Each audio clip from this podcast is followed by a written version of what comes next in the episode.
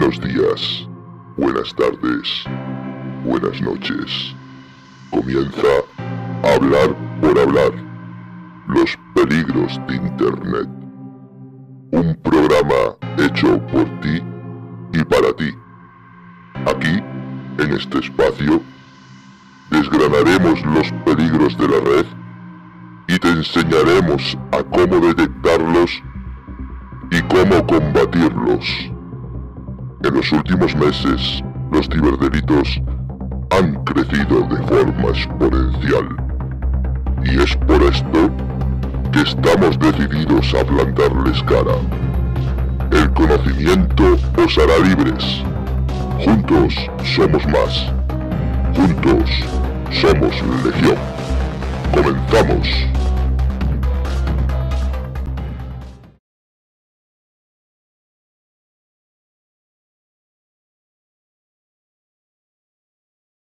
Hola, hola. ¿Qué tal? ¿Cómo va eso por ahí? Bueno, vamos a esperar que se... Aquí está mi compañero. Hola, buenos días. Hola, ¿qué tal? Buenos días. ¿Cómo va? ¿Cómo va todo?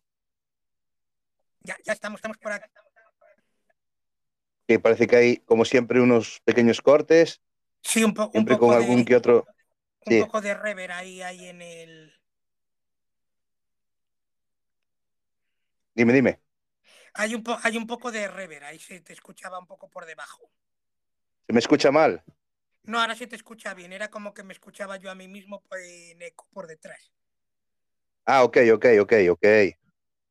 Nada, pues eh, bueno, vamos a empezar con, con otro nuevo episodio, ¿no? De hablar por hablar, los peligros de Internet, aquí en estéreo. También podéis encontrarnos en Spotify, muy pronto también en Google, si todo sale bien, porque eh, he estado configurando un poquito el tema, pero parece que, que lo tienen que, bueno, que, que sincronizar y todo esto con, con, Con la cuenta. Anchor. Sí, Sí. eh, y nada, bueno, esperando a ver si me mandan el código ya de una vez para poderlo también implementar dentro de Anchor y que nos podéis escuchar tanto sea por Spotify, por Anchor, por estéreo en directo o por Google. Sí, Entonces, que ya. Eh, sí, sí, indi- indicarles que, que, ¿cómo se llama? Que la plataforma de, de Spotify no requiere ni que tengan ta- cuenta de, de Ujú. Spotify, que se puede escuchar en el enlace que, que pondremos de, de, la, de la cuenta de Spotify, donde simplemente a través del navegador pueden acceder perfectamente a todos los capítulos y no es necesario ni tener ni una cuenta gratuita ni nada, se pueden escuchar en, en abierto todos los, los capítulos, los cinco capítulos que llevamos y este es el, el sexto, lo subi- que lo subiremos pues en, breve a lo largo del Sí. fin de semana se subirá.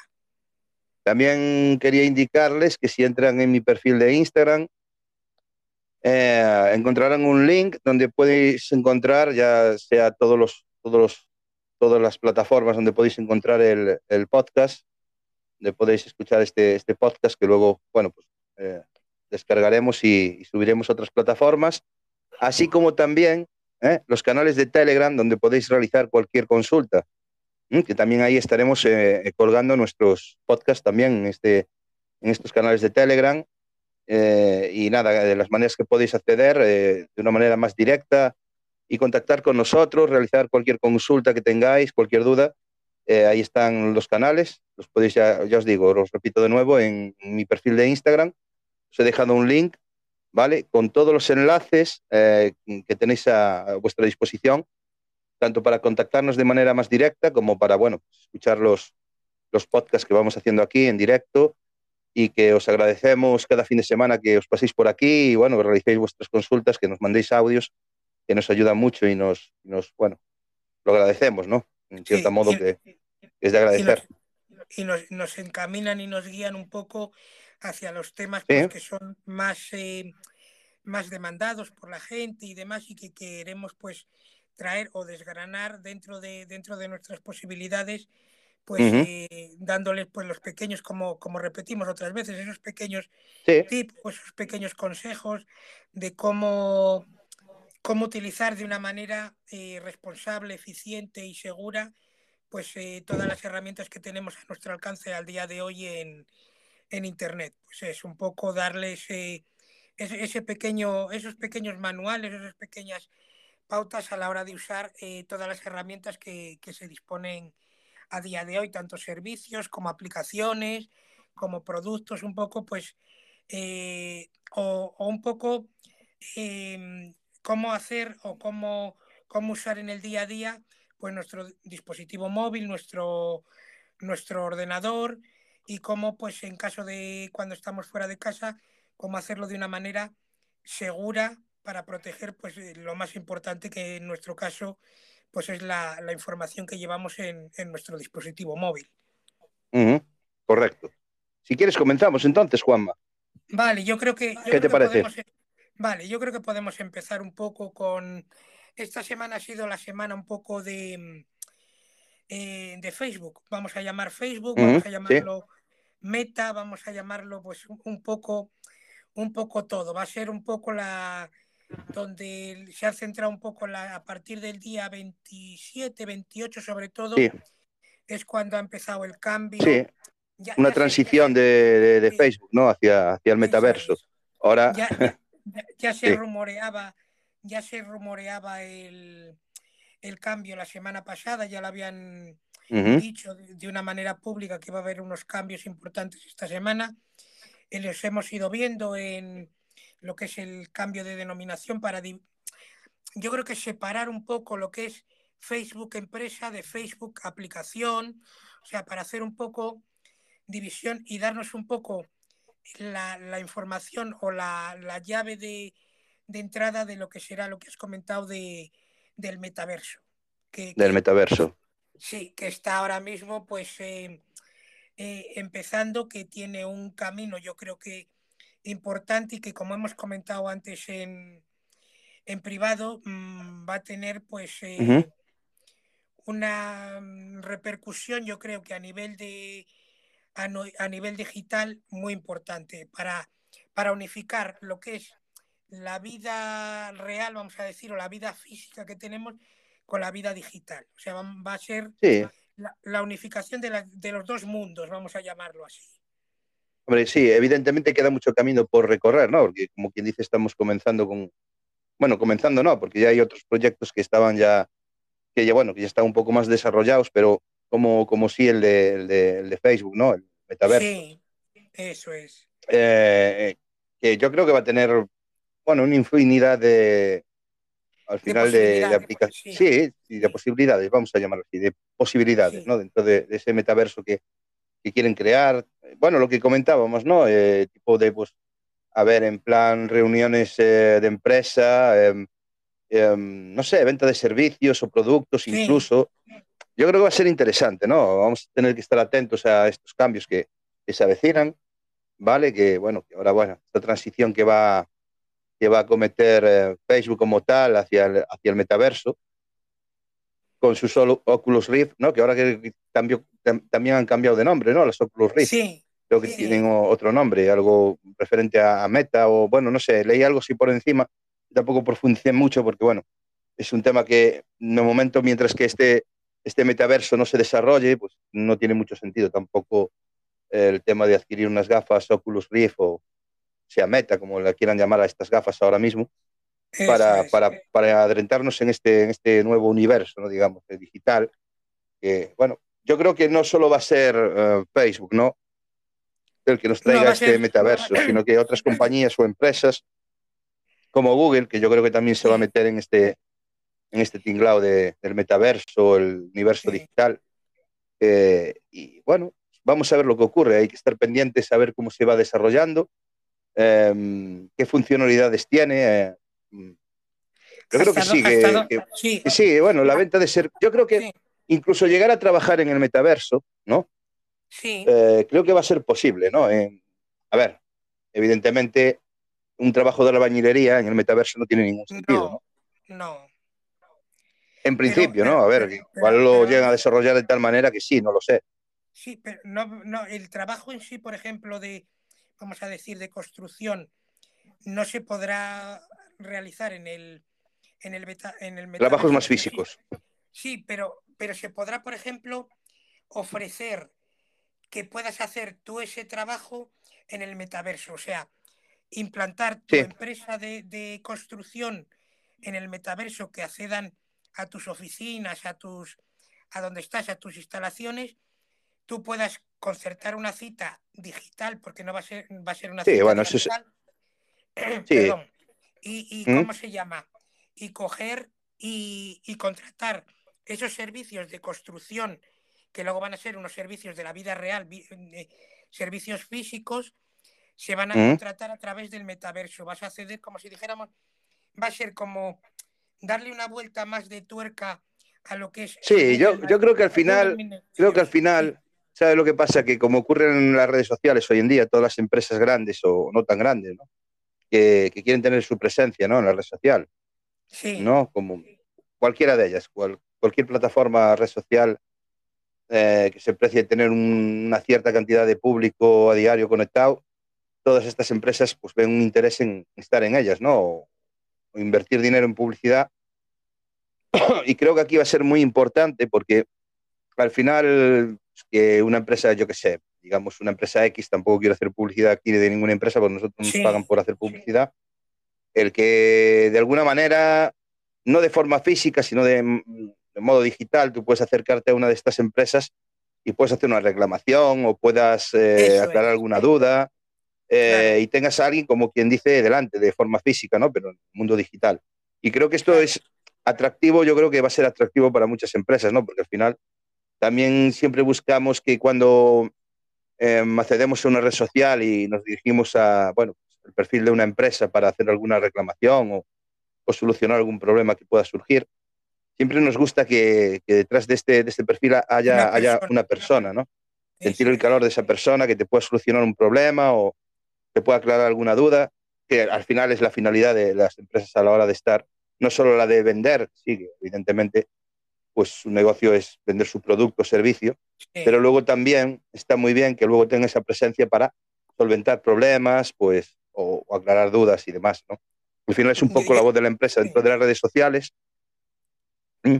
Y yo creo que en este metaverso, pues mm, quizás sea incluso más interesante aún esa presencia ¿no? de, esas empresas o grandes y pequeñas y medianas empresas o incluso autónomos dentro de este, de este metaverso para ofrecer sus servicios, sus productos, ¿no? lo que hablábamos antes en privado, que yo pueda ir a la, a, la a la, panadería de la esquina desde mi casa, comprar el producto y que alguien me lo acerque. Entonces, vamos a ver cómo, cómo, cómo, bueno, cómo ocurre esta transición de, de Facebook a meta, al metaverso y luego cómo se va desarrollando, cómo, cómo, la gente pues también pues, lo va aceptando como tal y, se va adaptando a, al metaverso, ¿no? a este universo digital que, empieza, como quien dice, bueno, están haciendo, ¿no? Pues sí que comentaba antes, hay empresas que sí que ya están o que ya tienen más desarrollado este, este, este tema del, metaverso o universo digital. Y bueno, me imagino que en este sentido Facebook también ya, ya, ya llevaba trabajando años. No sé qué, qué, es lo que ocurrirá con Google en este sentido, o Twitter, o, porque al final es como todo, ¿no? Es que empiece una, que vean que esto empieza a funcionar y todas las demás, pues por no, claro, no perder eh, ese trozo de pastel, ¿no? Tan delicioso que es que la, la publicidad, ¿no? De estas grandes empresas o que tengan presencia dentro de, sus plataformas no, no, van a querer quedarse atrás en esta carrera. Y yo creo que todas van a, van a apuntar a eso, a un universo digital como tal, ya pueda ser a lo mejor. Pues, me imagino que Instagram y Facebook se, ahora se fusionarán de tal forma que las dos sean, lleguen a ser una, ¿vale? Y creo, ¿eh? Mi, manera o mi punto de vista, no sé qué sentido un metaverso de, de Instagram no lo veo. Pero sí que en ese mismo metaverso que está creando Facebook puedes acceder a, a tu contenido en Instagram y, demás, incluso, incluso me atrevería a decir que a, WhatsApp, ¿no? Sí. Creo que sí, que me atrevería a decir que también a WhatsApp. Creo que lo van a integrar todo en uno. Creo, ¿eh?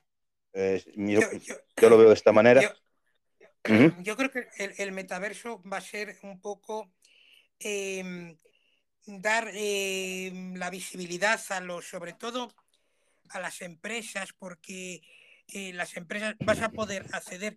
Vamos a tener aquí, aquí, un punto muy importante en lo que solemos comentar de los peligros de Internet. Para acceder a, a, un servicio o hacer una reclamación, como has comentado, o demás, va a ser muy importante lo que es el tema de la seguridad con los certificados electrónicos. sí, bueno, claro, aquí. claro, Cuando, claro, cuando te persones en un sitio, vamos a llamarlo, estamos esto, estamos un poco dando como si dijéramos pinceladas en algo que tampoco sabemos realmente hacia dónde se encaminará. Pero claro, a la hora de, utilizar el metaverso, si quieres acceder de forma segura. claro, de forma segura, si quieres acceder, quieres hacer un trámite X, como hemos dicho, alguna reclamación y demás, que puedas ir a través del metaverso, tienes que em, identificarte de una manera que eras tú fidelignamente, o sea, eh, ya sea con el certificado digital, porque pues, eh, en, el otro lado tiene que estar la persona, eh, la persona que te vaya a recibir, tiene que darte pues esa certeza de que estás en el sitio correcto, porque todo, todo, todo va, yo creo que va enganchado tanto el metaverso como lo que hay ahora en, en la lo que es en los servicios de ahora, tú tienes que acceder a esa empresa, esa empresa te tiene que dar la, veracidad de que es ella, dándote su, como si dijéramos, su certificado digital de que soy esta empresa, que recibo o doy este servicio y tú vienes a darme o a pedirme determinado servicio. O sea, va a haber, yo creo que va a ser, eh, vamos a extender lo que tenemos ahora mismo, lo que es la, vamos a llamar las sedes electrónicas o las tramitaciones electrónicas que ahora mismo ya se están haciendo de una manera más em, presencial virtualmente. O sea, no, no presencial físicamente, sino presencial. Es más, yo, yo es que también creo, en este sentido, una vez que, que esta tecnología, digamos, así de esta manera, se empieza a desarrollar, vale, en cuestiones de seguridad y de función, funcionabilidad y, bueno, todo esto, ¿no? el hecho de que ahora, pues todos sabemos que, por ejemplo, sucursales bancarias que están empezando a cerrar, a desaparecer, a lo mejor pasen a este metaverso donde tú puedas ir a una sucursal bancaria y realizar cualquier trámite en este metaverso, ya no solo en entidades bancarias, sino también en entidades públicas, ¿no? Puede ser el INE, la Seguridad Social y demás. Con esto ahora que, bueno, que ahora tienes que pedir mm, vez para, para poder acceder, que sea a la Seguridad Social, tienes que ir con una cita previa y demás. Entonces yo creo, creo que a lo mejor en un futuro no muy lejano, mm, empresas o entidades públicas, ¿no? como, como puede ser la Seguridad Social, podamos acceder desde el metaverso, a forma no física, sino digital, y hacer ahí o realizar ahí todos los trámites que necesitamos realizar y, que se hagan pues una, una manera más, quizá, quizá más quizá esto agilice más el, procedimiento o el trámite. ¿no? Sí, la tramitación de, bueno, eh, y yo creo que esto va a ser posible, ¿no? Que, no sé hasta qué punto, porque claro, hablamos de temas de seguridad también, después que el tema de la seguridad es, algo muy sensible, no sé cómo van a implementar una seguridad capaz, capaz de, de, bueno, de que no surjan problemas, porque sabemos que esta semana, por ejemplo, han surgido muchísimas noticias de, esta índole, ¿no? De, temas de seguridad, de, estafas, de, bueno, de... Y, cada vez se están viendo más. Yo creo que esto es debido también un poco a la situación actual que estamos viviendo, ¿no? Esta crisis que, que nos está dando duro, ¿vale? Y que creo que debido a esto, pues hay gente que está aprovechando, no sé, o, se ve en la obligación por lo que sea, no, lo, no sé cuál es eh, este incremento, no sé a qué es debido, porque tú lo has visto, Juan, igual que yo, que esta semana ha sido, vamos, noticia tras noticia con temas de, estafas, de, bueno, es increíble cómo ha crecido. Yo ha crecido, creo que ha crecido más de un 50% los delitos informáticos, ¿eh? Mm, en nada, muy poquito que, se están... Y claro, en este sentido, a ver cómo implementan una seguridad. Bueno, a ver, estas empresas invierten mucho en seguridad, evidentemente, pero sí. Eh, Sí, ¿qué, sistemas, qué sistemas de, van a implementar pues, para que no sucedan pues, esto que has comentado, Manuel, del, tema e, este que ha sido tan, tan sonado que, lleva esta semana, esta semana coleando, que ha sido a raíz de la lo que comentaba Manuel, a raíz de la fusión de, de Bankia y CaixaBank, ha habido un, envío masivo de, de correos electrónicos en donde eh, a través de el servicio de atención al cliente, entre comillas, eh, enviaban un correo donde tenías que enviar tu información con tus datos de eh, cuenta bancaria. Sí. Pues eh, estaba comentando a raíz de lo que de lo que habías dicho de los problemas que ha habido esta semana, el tema este puntual a raíz de la de la fusión de, de CaixaBank y Bankia han intentado atacar a, todos los clientes que Bankia ha desaparecido, la ha absorbido CaixaBank y, y han recibido muchos correos electrónicos para decir que a raíz de la fusión, que enviaran información. Sí, pero es lo que comentamos en otros, en anteriores podcasts, ¿no? sí. Este, este tipo de delincuentes siempre están muy, eh, muy, eh, muy, muy bien informados, muy al día de lo que va sucediendo y utilizan esto para, para, para realizar sus, sus, delitos, ¿no? Sí.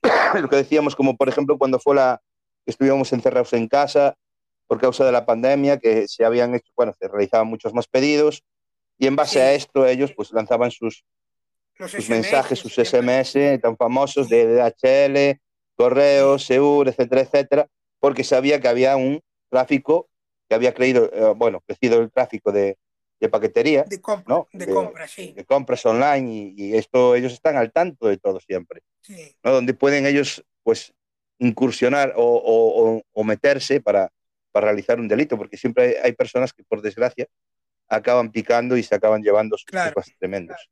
Una, cosa que han implementado, que lo comentamos el otro día, el tema este de, de los enlaces que suelen mandar tanto en los SMS o en el correo, este, este quería puntualizar sobre todo en los casos que han ocurrido esta semana sobre el tema de, de Bankia y CaixaBank. Perdón por, por eh, querer puntualizar esto porque es muy importante porque eh, le han dado como una vuelta de tuerca más y quería puntualizarlo por si llega alguien y, tiene ese problema.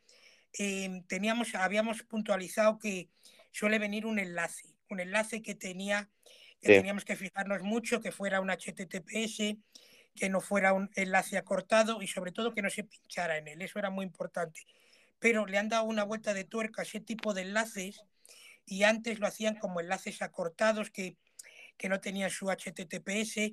Ahora lo que hacen es, como se puede hacer en, ocurre en, un documento de Word, copian el enlace y al pegarlo en el correo electrónico, en vez de pegar directamente el enlace, generan como un texto que pone https dos puntos barra barra que ya te engañan como que es una URL eh, segura y luego ponen eh, tres w, por ejemplo voy a decir caixabank.es barra atención al cliente. O sea, enmascaran la URL con, con el texto ese. Y a la hora de cuando llegue una cosa de esas es muy importante. Lo que siempre pusimos que no se pincharan el enlace, pero en el caso de que tengas dudas para, para saber realmente que no es un enlace correcto, si pasas el, ¿cómo se llama? Si lo haces desde el ordenador, si pasas justo el cursor, la URL esa que han puesto https caixabank.com atención al cliente, por ejemplo, se va en la parte de abajo del navegador, se va a desglosar y te va a poner una URL que es la verídica, o sea, no es la que está ahí, sino que es la verídica y se ve que suele ser una URL sin HTTPS, que no lleva realmente ahí. O sea, es la vuelta de tuerca que le han dado. Nosotros siempre como TIC lo que queremos es que nunca se pinche en, ese tipo de enlaces. O sea, cuando llegue eh, lo que hemos comentado en otros programas, cuando llegue un mensaje de texto, un correo electrónico, ya sea de una entidad bancaria, de la seguridad social, como se comentó en el anterior podcast, que no se pinche, o sea, que se ponga uno en contacto con el servicio de atención al cliente o el servicio de atención al ciudadano en el caso de que sea un ente oficial como la seguridad social y que se les ponga el caso de que ha llegado ese correo electrónico o ese mensaje de texto para que realmente digan si es esa entidad o no. O sea, es muy importante eso. Perdonad que hagamos tanto hincapié en esto porque es que esta semana ha sido brutal el, el, volumen de correos electrónicos que ha, sucedido con el tema de de, de CaixaBank y Banco. Y, os lo queríamos pues comentar y recalcar eh, sin, querer ser tampoco repetitivos, pero que se hagan esas pautas. Si os llega un correo electrónico o una o un SMS, os pongáis en contacto porque también han comentado que la seguridad social eh, que mandaba normalmente la, carta de la vida laboral de, moda, de, modo, de modo físico. la van a empezar a quitar, con lo cual en caso de que recibáis un SMS o un correo electrónico de la Seguridad Social, poneros en contacto con ellos, porque ellos sí que lo están empezando a hacer, pero antes de pinchar en ningún sitio, poneros en contacto con ellos. Sí que van a quitar la carta esa, pero es muy importante que lo comentéis si recibís un mensaje que tengáis dudas si es verídico o no es verídico. Si quieres, si quieres sí, no, en este sentido. sí, no quiero, no quiero tampoco extenderme mucho. Si quieres, tenemos un mensaje para que no se nos queden ahí ah, atrás. Ah, sí, sí, sí. Ok, lo, lo, reproduzco ahora. Vale. Muy buenas, chicos, muy buenas, Lord. ¿Cómo estamos? Eh, comentarte, mi mujer precisamente fue una de las víctimas de correo, de ese famoso eh, correo que te llegaba diciendo que tenías un paquete en la oficina, que le dieras al enlace para, para ver qué era o no sé qué historia, ¿no? Mi mujer picó, pensaba que era realmente correo, y la broma nos costó pues casi un incremento de 40 euros más en las facturas de internet, ¿vale? Eh, si me fuera pasado a mí, yo no fuera picado, porque tú sabes que tengo conocimientos de, de alto standing y yo no fuera caído, lógicamente, pero mi mujer no entiende. Pero bueno, un placer saludaros. La verdad estoy fuera, simplemente hay que buscarla. Sí, a ver, Dios Lobo, eh, no hace falta tampoco tener muchos conocimientos, porque a veces, aún teniendo los conocimientos, nos cogen un momento, bueno, como digo yo, un momento de estos tontos que tenemos y, y acabamos cayendo sin, sin darnos y, apenas cuenta, ¿no? Hay que estar que prácticamente muy, muy encima de estos temas y que no es ser pesado ni mucho menos, sino que recordaros que antes de, realizar cualquier acción, un SMS o correo electrónico, verificar antes de pinchar en ningún enlace eh, la veracidad o bueno, la autenticidad de este correo o de este SMS. Ya sea que tengas que perder 5, 10, 15 minutos, me da igual, en realizar una llamada, en, en verificar que realmente ha sido la empresa o, quien fuese que te haya mandado correos o me da igual la seguridad social, perder ese, ese tiempo para no, no caer en este tipo de delitos. Y es muy importante porque, claro, eh, sí es verdad que a veces, pues, identificando el, el URL de, mm, pues nos damos de cuenta de que evidentemente no es, un, no es real, ¿no?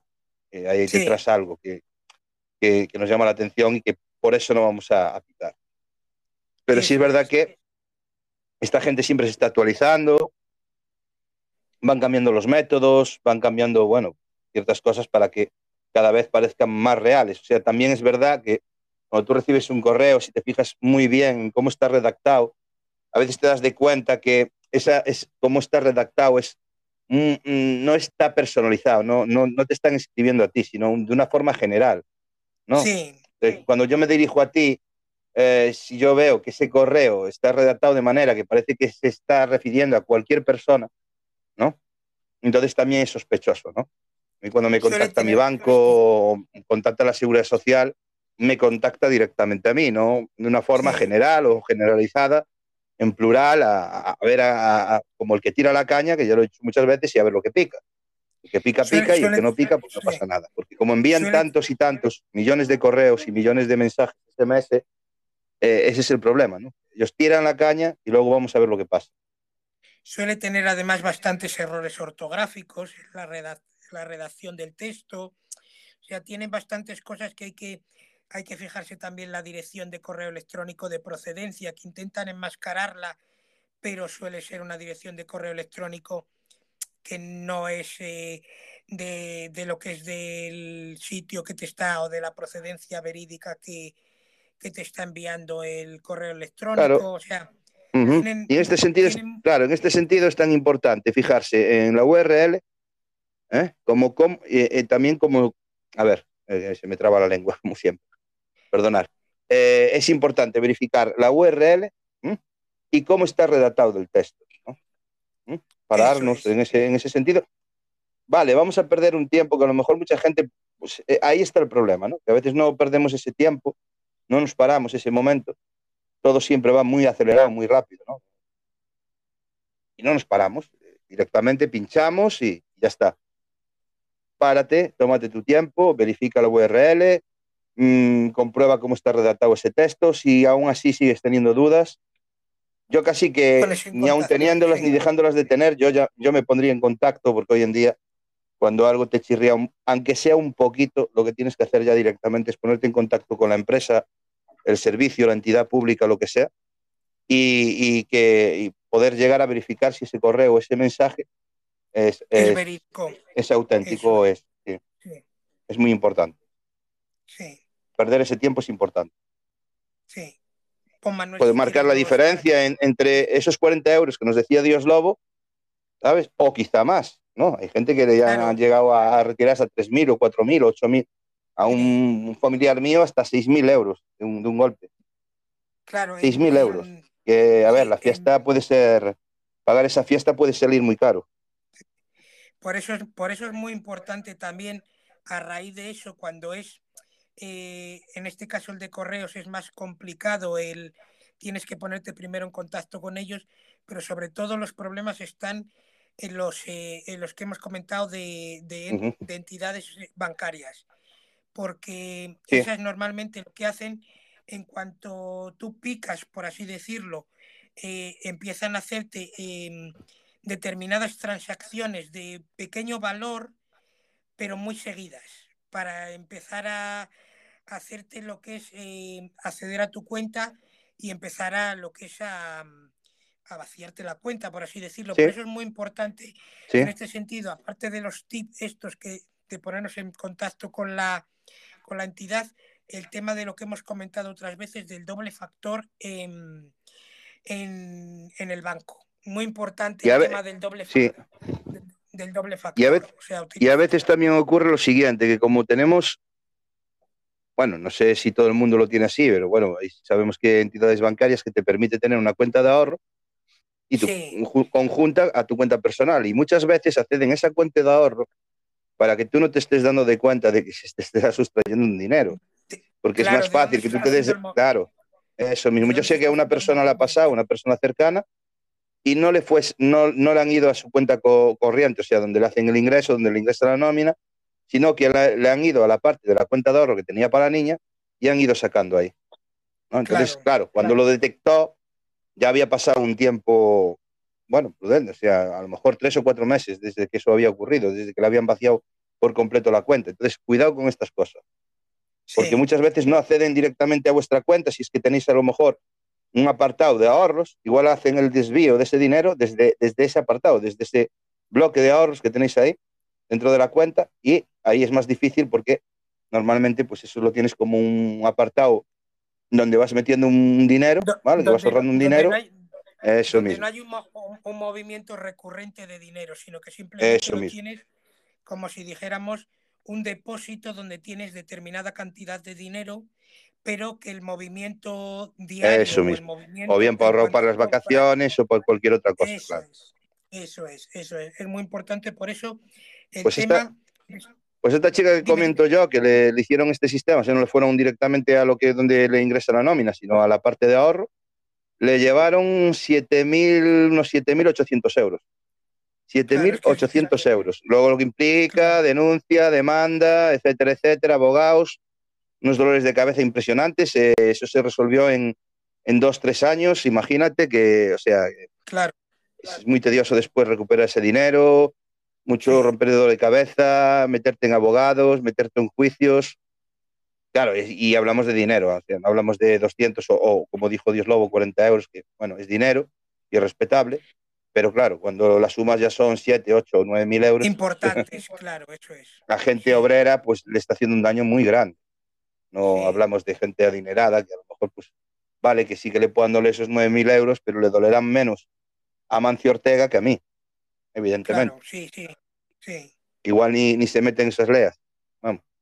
Pero bueno, que tengáis cuidado, que os toméis vuestro tiempo, que verifiquéis URL, que verifiquéis cómo está, cómo está, bueno, eh, redactado el correo. Y, redactado, sí. Eh, fijaros en estos pequeños detalles que, aunque parecen una tontería, siempre nos ayudan a identificar si es, si es, si bueno, no, igual también muchas veces está bien redactado, la URL parece real y puedes picar por ahí, pero eh, yo casi tomaría la acción de, ponerme en contacto con la empresa, el servicio, la entidad, lo que sea, para salir de dudas, porque hoy en día, pues es verdad que esta semana pues han surgido montones de delitos informáticos, cada vez más, va más eh, en diferentes áreas, ya sea la seguridad social, ya sea entidades bancarias, servicios como correos y demás, están surgiendo muchísimos, muchísimos casos eh, a gente que le están haciendo verdadero daño, la verdad. Vamos a poner audios, ¿quieres? Eh, sí, dale, dale, dale, Vamos a poner por aquí.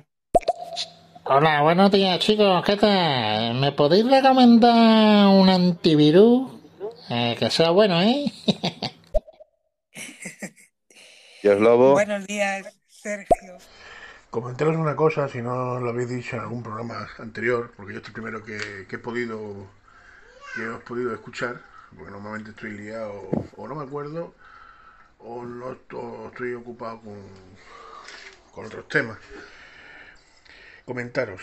Mm, también ha habido mucho robo de, de cuentas de PlayStation 4. De hecho, el hijo de mi mujer, otra víctima, eh, que gracias a que la tarjeta está vinculada, o sea, que han comprado cosas con tarjeta de crédito y demás, han comprado juegos y demás, gracias a tener una tarjeta, a haber comprado juegos con esa tarjeta, a la hora de recuperar la cuenta costó menos trabajo porque se comprobó la tarjeta, pidieron la tarjeta, la numeración de la tarjeta, pidieron cosas y se recuperó la cuenta. Pero se la robaron. Se la robó alguien que le cambió hasta el nombre. Creo que fue un guiri, un inglés. ¿Sigo en otro audio?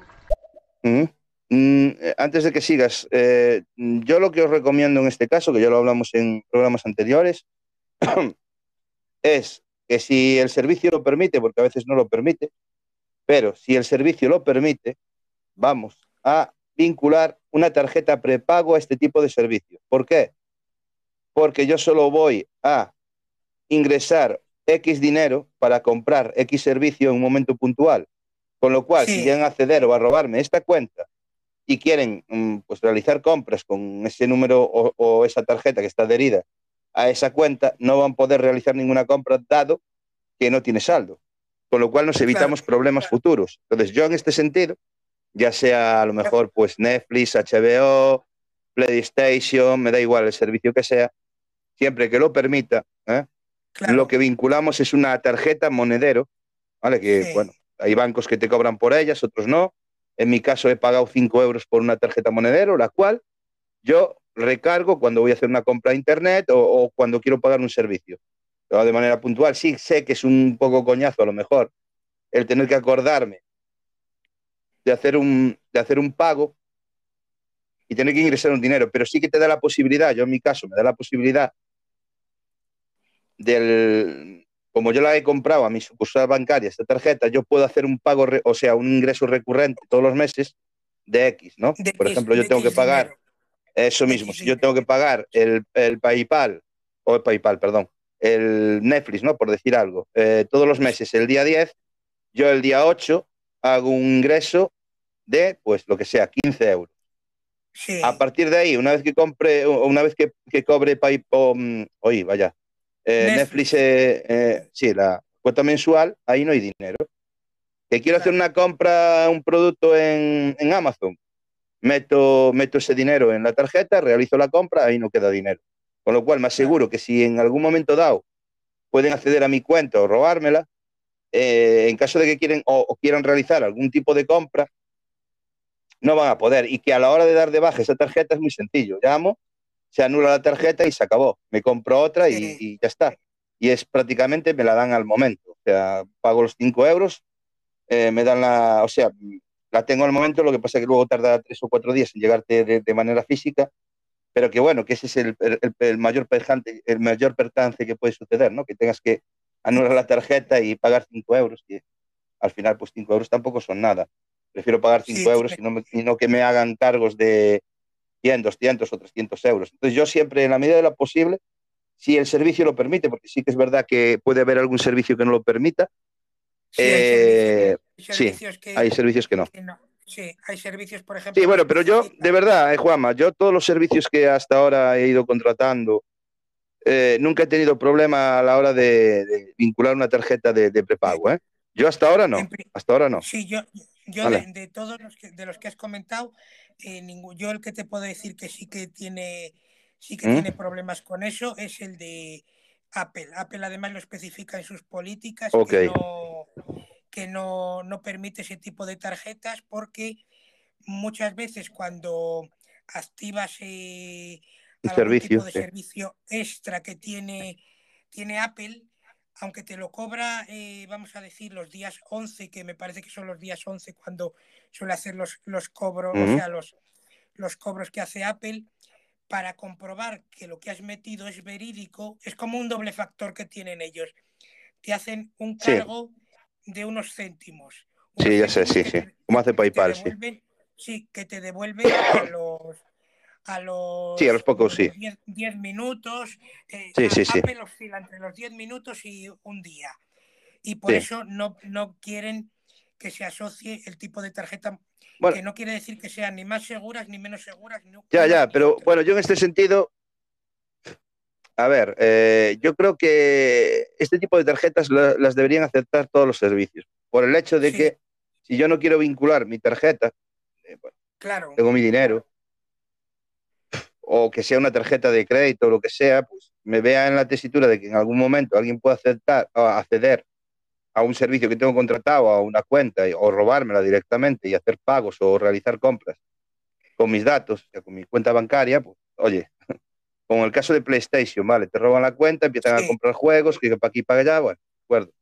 Que luego tú puedas reclamarlo o no, pero ya te está dando un quebradero de cabeza. Entonces, claro. yo siempre recomiendo tarjeta monedero, Es, si lo y ya está, sí. me ahorro problemas. Sí, sí, sí, lo casi todos los servicios lo permiten, salvo el de Apple que dices tú, no sé, Sí. pero yo, por ejemplo, Netflix y estos servicios que he contratado, no he tenido ningún tipo de problema, de hecho se hace un pago recurrente, un ingreso recurrente todos los meses Sí, antes de que se realice el cobro del servicio.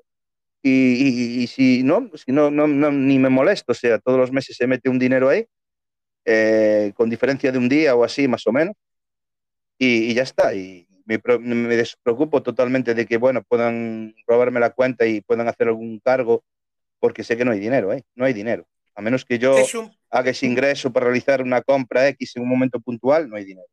Que eso es lo bueno que Es tiene, un- claro. es, un- es un plus de seguridad que añades a mayores en vez de, Claro. eh, aparte de recurrir a un sistema de, de doble factor como tienen las tarjetas normales, las tarjetas de débito y de Eso crédito, mismo.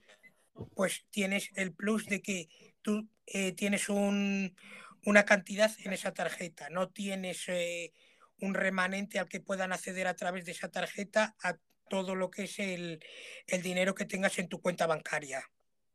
Claro, es que yo, en ese sentido, creo que es una manera, de, una manera segura de, de, de vincular una tarjeta, no de crédito, sino de débito, un monedero Sí, a, un- a un sí. servicio de la manera más, digamos, entre comillas, más segura, ¿no? O, Sí, o más segura que introducir una tarjeta de crédito o, o de débito que se vincule con tu cuenta personal. Creo que es mucho más seguro. Pero bueno, vamos a escuchar a Dios Lobo, que nos, Sí. nos quedó ahí cortado. vale. Y al final, digo, la recuperó, pero estuvo casi una semana sin ella, sin poder Vale, acceder a sin la problema. cuenta y demás. Ese es el problema. Eh, ¿Cómo es eso? Eh, se, se está recibiendo muchos, mm, al principio se recibían mensajes muy random y muy extraños. O sea, si tú recibes mensajes en PlayStation 4 eh, que- de alguien que ni siquiera tiene foto, con enlaces y demás, se ocurre pinchar nunca. ¿no? O sea, que sé, ahora si es alguien que tú conoces, un amigo mío, un amigo y demás. Bien, después yo recomiendo que los mensajes estén siempre eh, únicamente para los amigos, no para todo el mundo. O sea, que el que te pueda enviar un mensaje únicamente sea las amistades que tienes en Play. No abrir mensajes de desconocidos y mucho menos pinchar. Y cuando recibas invitaciones de gente, compruébala antes de aceptar. Que tenga juego, que tenga algún trofeo, que tenga algo.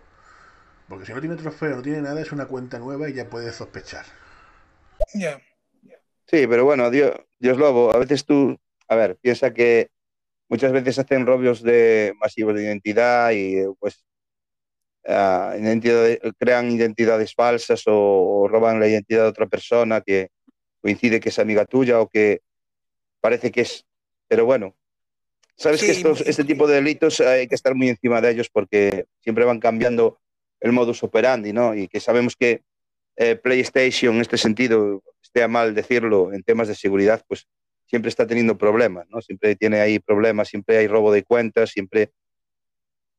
Y eso es verdad, ¿no? Y, Entonces, y, bueno. y, muchas veces y muchas veces también los mensajes que comenta Dios Lobo de, de amigos, sí. independiente, independientemente de que la misma recomendación que nos ha hecho Dios Lobo, que solemos también decir nosotros de no pinchar en los enlaces, Justo. muchas veces cuando hubo, hubo una época también hace, pues yo creo que hace un par de años, una cosa así, que te, había servicios en los que te registrabas, yo creo que incluido en el de PlayStation, que muchas veces marcabas algún tipo de consentimiento y automáticamente eh, te enviaban eh, mensajes a toda tu libreta o a todos tus contactos para que pincharas y ese tipo de, de, de, práctica que se hacía lo empezaron a hacer servicios de manera malintencionada, o sea que te llegaban correos electrónicos de personas que tú conocías, de tus contactos, pero que suplantaban, lo que has comentado tú, Manuel, suplantaban a esa persona sí. para hacerte pinchar un enlace. Uh -huh. O sea, ha habido eh, lo que hemos comentado eh, al principio, ha habido mucha vuelta de tuerca a la hora de intentar hacernos pinchar en enlaces, a eh, llevarnos a páginas o, o, redirigirnos a páginas en donde tienen mucha publicidad que lo que hace es llenarnos el dispositivo de, Sí. de publicidad, de como ha ocurrido con el tema de ese típico mensaje que nos llegaba, que lo comentaste tú, Manuel, en un podcast anterior, que te salía un mensaje de la Dirección General de Policía, que era a través Sí, mensaje sí, que sí, sí. O sea, ha habido, se ha dado siempre mucha vuelta de tuerca a la hora de... Sí, que ahora, ahora lo hablábamos en privado hace nada, que antes de empezar, Sí, el tema de que, bueno, pues están, se están realizando muchos ataques eh, informáticos, están secuestrando computadoras completas. Claro, como, como yo le comentaba a Juanma, eh, siempre que podáis, yo creo que, que, debería ser como una obligación, ¿no? El realizar una copia de tus datos, una Sí. copia de seguridad y subirla a la nube. Porque sí que es verdad, si tú sufres un ataque de este tipo, ¿no? Una persona a nivel particular, que yo pueda secuestrar tu computadora, te cifre los, los archivos y te pueda pedir una cantidad pequeña de dinero, como pueden ser 100, 150 euros, que luego te puedes a negociar con, con, el, con el delincuente informático y a lo mejor pues consigues que te haga una pequeña rebaja y al final le acabes pagando 50 o 60 euros porque te libere esos archivos. Pero si es verdad que si tú tienes una copia de seguridad en la nube, eh, a, a, nivel particular, no de empresas, eh, cuidado, eh, tú puedes realizar lo que es una limpieza del ordenador y volver a recuperar tus archivos sin tener que pagarle nada a esta gentuza, porque son lo que son, sí. gentuza. Entonces, Sí, o- o- ¿qué, pasa, sí. ¿qué pasa a nivel de las empresas grandes? Eh, reputación, eh, muchas, muchas horas de trabajo, archivos muy sensibles, de datos de clientes, cuentas bancarias. Y ahí, pues, le estaba comentando a Juan hace poquito, pues, un caso que, que comentaban que la empresa se le pidieron 10 millones de, de dólares, ¿vale? Eh, le cifraron todos los archivos, bueno, una serie de cosas que, que. Eh, y al final, pues negociando con, con el delincuente, con el, eh, llegaron a, a, pagar pues 8 millones y medio de, de dólares. Sí. 8, 8 millones y medio de dólares. Claro, a nivel, una empresa pues X, ¿no? Así un poco potente, que bueno, pues eh, su credibilidad, su muchas cosas están en juego y, y podrían Claro, perder muchísimos clientes, eso se traduce en muchísimo dinero y al final este tipo de empresas grandes pues suelen acceder a pagar, ¿no? A pagar esta, bueno, este chantaje, digamos, ¿no? Digamos de alguna manera, un chantaje. Eh, pero bueno, eh, a nivel particular yo recomiendo siempre hacer una copia de seguridad de todos los archivos sensibles que tengáis en la computadora, PDFs, docs, eh, fotografías, audios, vídeos, todo lo que tengáis. Una copia de seguridad, subirlo a un lugar seguro, a la nube, ¿vale? O tenerlo de manera física en un disco al que no puedan en, acceder. en, en un disco externo. Claro, porque si, lo, si, claro, si tú lo tienes conectado todo el día a la computadora y lo tienes encendido, evidentemente también se van a adueñar de, de, Claro, esos archivos. Entonces, lo mejor en este caso es, pues, o tenerlo en la nube, ¿vale? Que sería, yo creo que lo más sensato hasta cierto punto, porque, bueno, sabemos que pueden ocurrir muchas cosas, pero que yo lo tendría en una nube y a lo mejor, pues, un disco, sí, digamos, un disco externo, físico, de manera física, pues, pero no conectado a la computadora todo el día, por favor, ¿eh? no, Pero luego hay los, No. los típicos, ¿no? Que se compran el disco duro, mm, hacen una copia de seguridad de su sistema con todos sus archivos y luego lo tienen encendido todo el día y enchufado a la computadora. Con lo cual, eh, llega el delincuente de turno, ¿vale? Se adentra en tu PC y se, se acaba adueñando del disco duro externo y de toda la computadora. Entonces no sirvió de nada. Eh, tener, tener, tener esto en cuenta. O sea, si me compro un disco duro externo para guardar una copia de seguridad de mis archivos, por favor, solo conectarlo a la computadora cuando vayáis a guardar archivos y no dejarlo, ah, y no dejarlo todo el día, porque hay mucha gente que lo hace. Eh, lo deja ahí puesto por la molestia de tenerlo que volver a poner. ¿Qué pasa con esto? Que si yo me adentro en tu computadora, me adueño de los archivos, te los encripto, te voy a, te, te voy a fastidiar todo el sistema. O sea, tanto el, el disco duro externo como la computadora, tenerlo muy claro. O sea, que no va a servir de nada. Si vosotros lo tenéis todo el día conectado ahí, pues que no os va a servir de nada, ya os lo digo. O sea, es una cosa que vosotros enchufáis de manera puntual cuando vais a hacer un traspaso de, de documentos, archivos, fotografías, vídeos, lo que sea, música, a un disco duro externo para, bueno, tener una copia de seguridad. No tenerlo ahí todo el día enchufado, por favor. Porque luego pasa lo que pasa y, viene, y ocurre lo que ocurre. Sí, es, es muy Vamos. importante. Y a, sí, y a raíz de lo, de lo que nos ha comentado antes, que lo dejamos ahí parado, lo de Sí, Sergio, que puede ser muy relacionado con esto, un antivirus, y recomendaba un antivirus eh, mm, recomendable, por así decirlo, valga la redundancia. Eh, Ujú. Si dispones de Windows, yo creo que a día de hoy, si quieres un sí, eso lo hablamos, sí.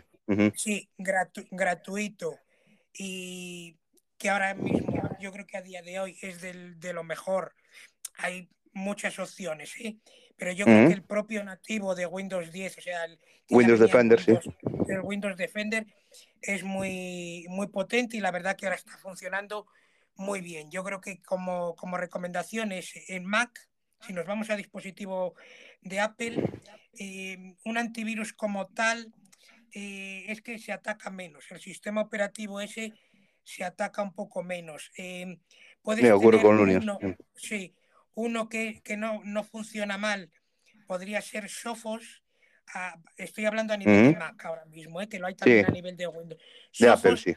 Sí, pero si, si eres em, prudente y demás, en Mac no es prácticamente necesario tener un antivirus. Y en caso de tener una pequeña protección, si quieres tener una pequeña, un plus de protección, con una aplicación que se llama eh, Clean My Mac X, que la hay también para Windows, tiene protección contra, mm, contra ransomware y, de, y demás sí. es, es de pago, o sea, tienes una versión gratuita, pero esa sí que es de pago si la quieres para hacer limpiezas puntuales del ordenador y demás, pero esa te valdría como, como antivirus en Mac. Yo creo que como recomendación eh, para Windows, yo creo que un Windows Defender funciona perfectamente. Para Mac podríamos coger Sophos o eh, My Mac X. Y a raíz de, lo que, de lo que comentabas del cifrado de los ficheros, enganchándolo con lo del antivirus, muy importante lo que ha comentado Manuel de no tener el disco externo en caso de tener la información conectada.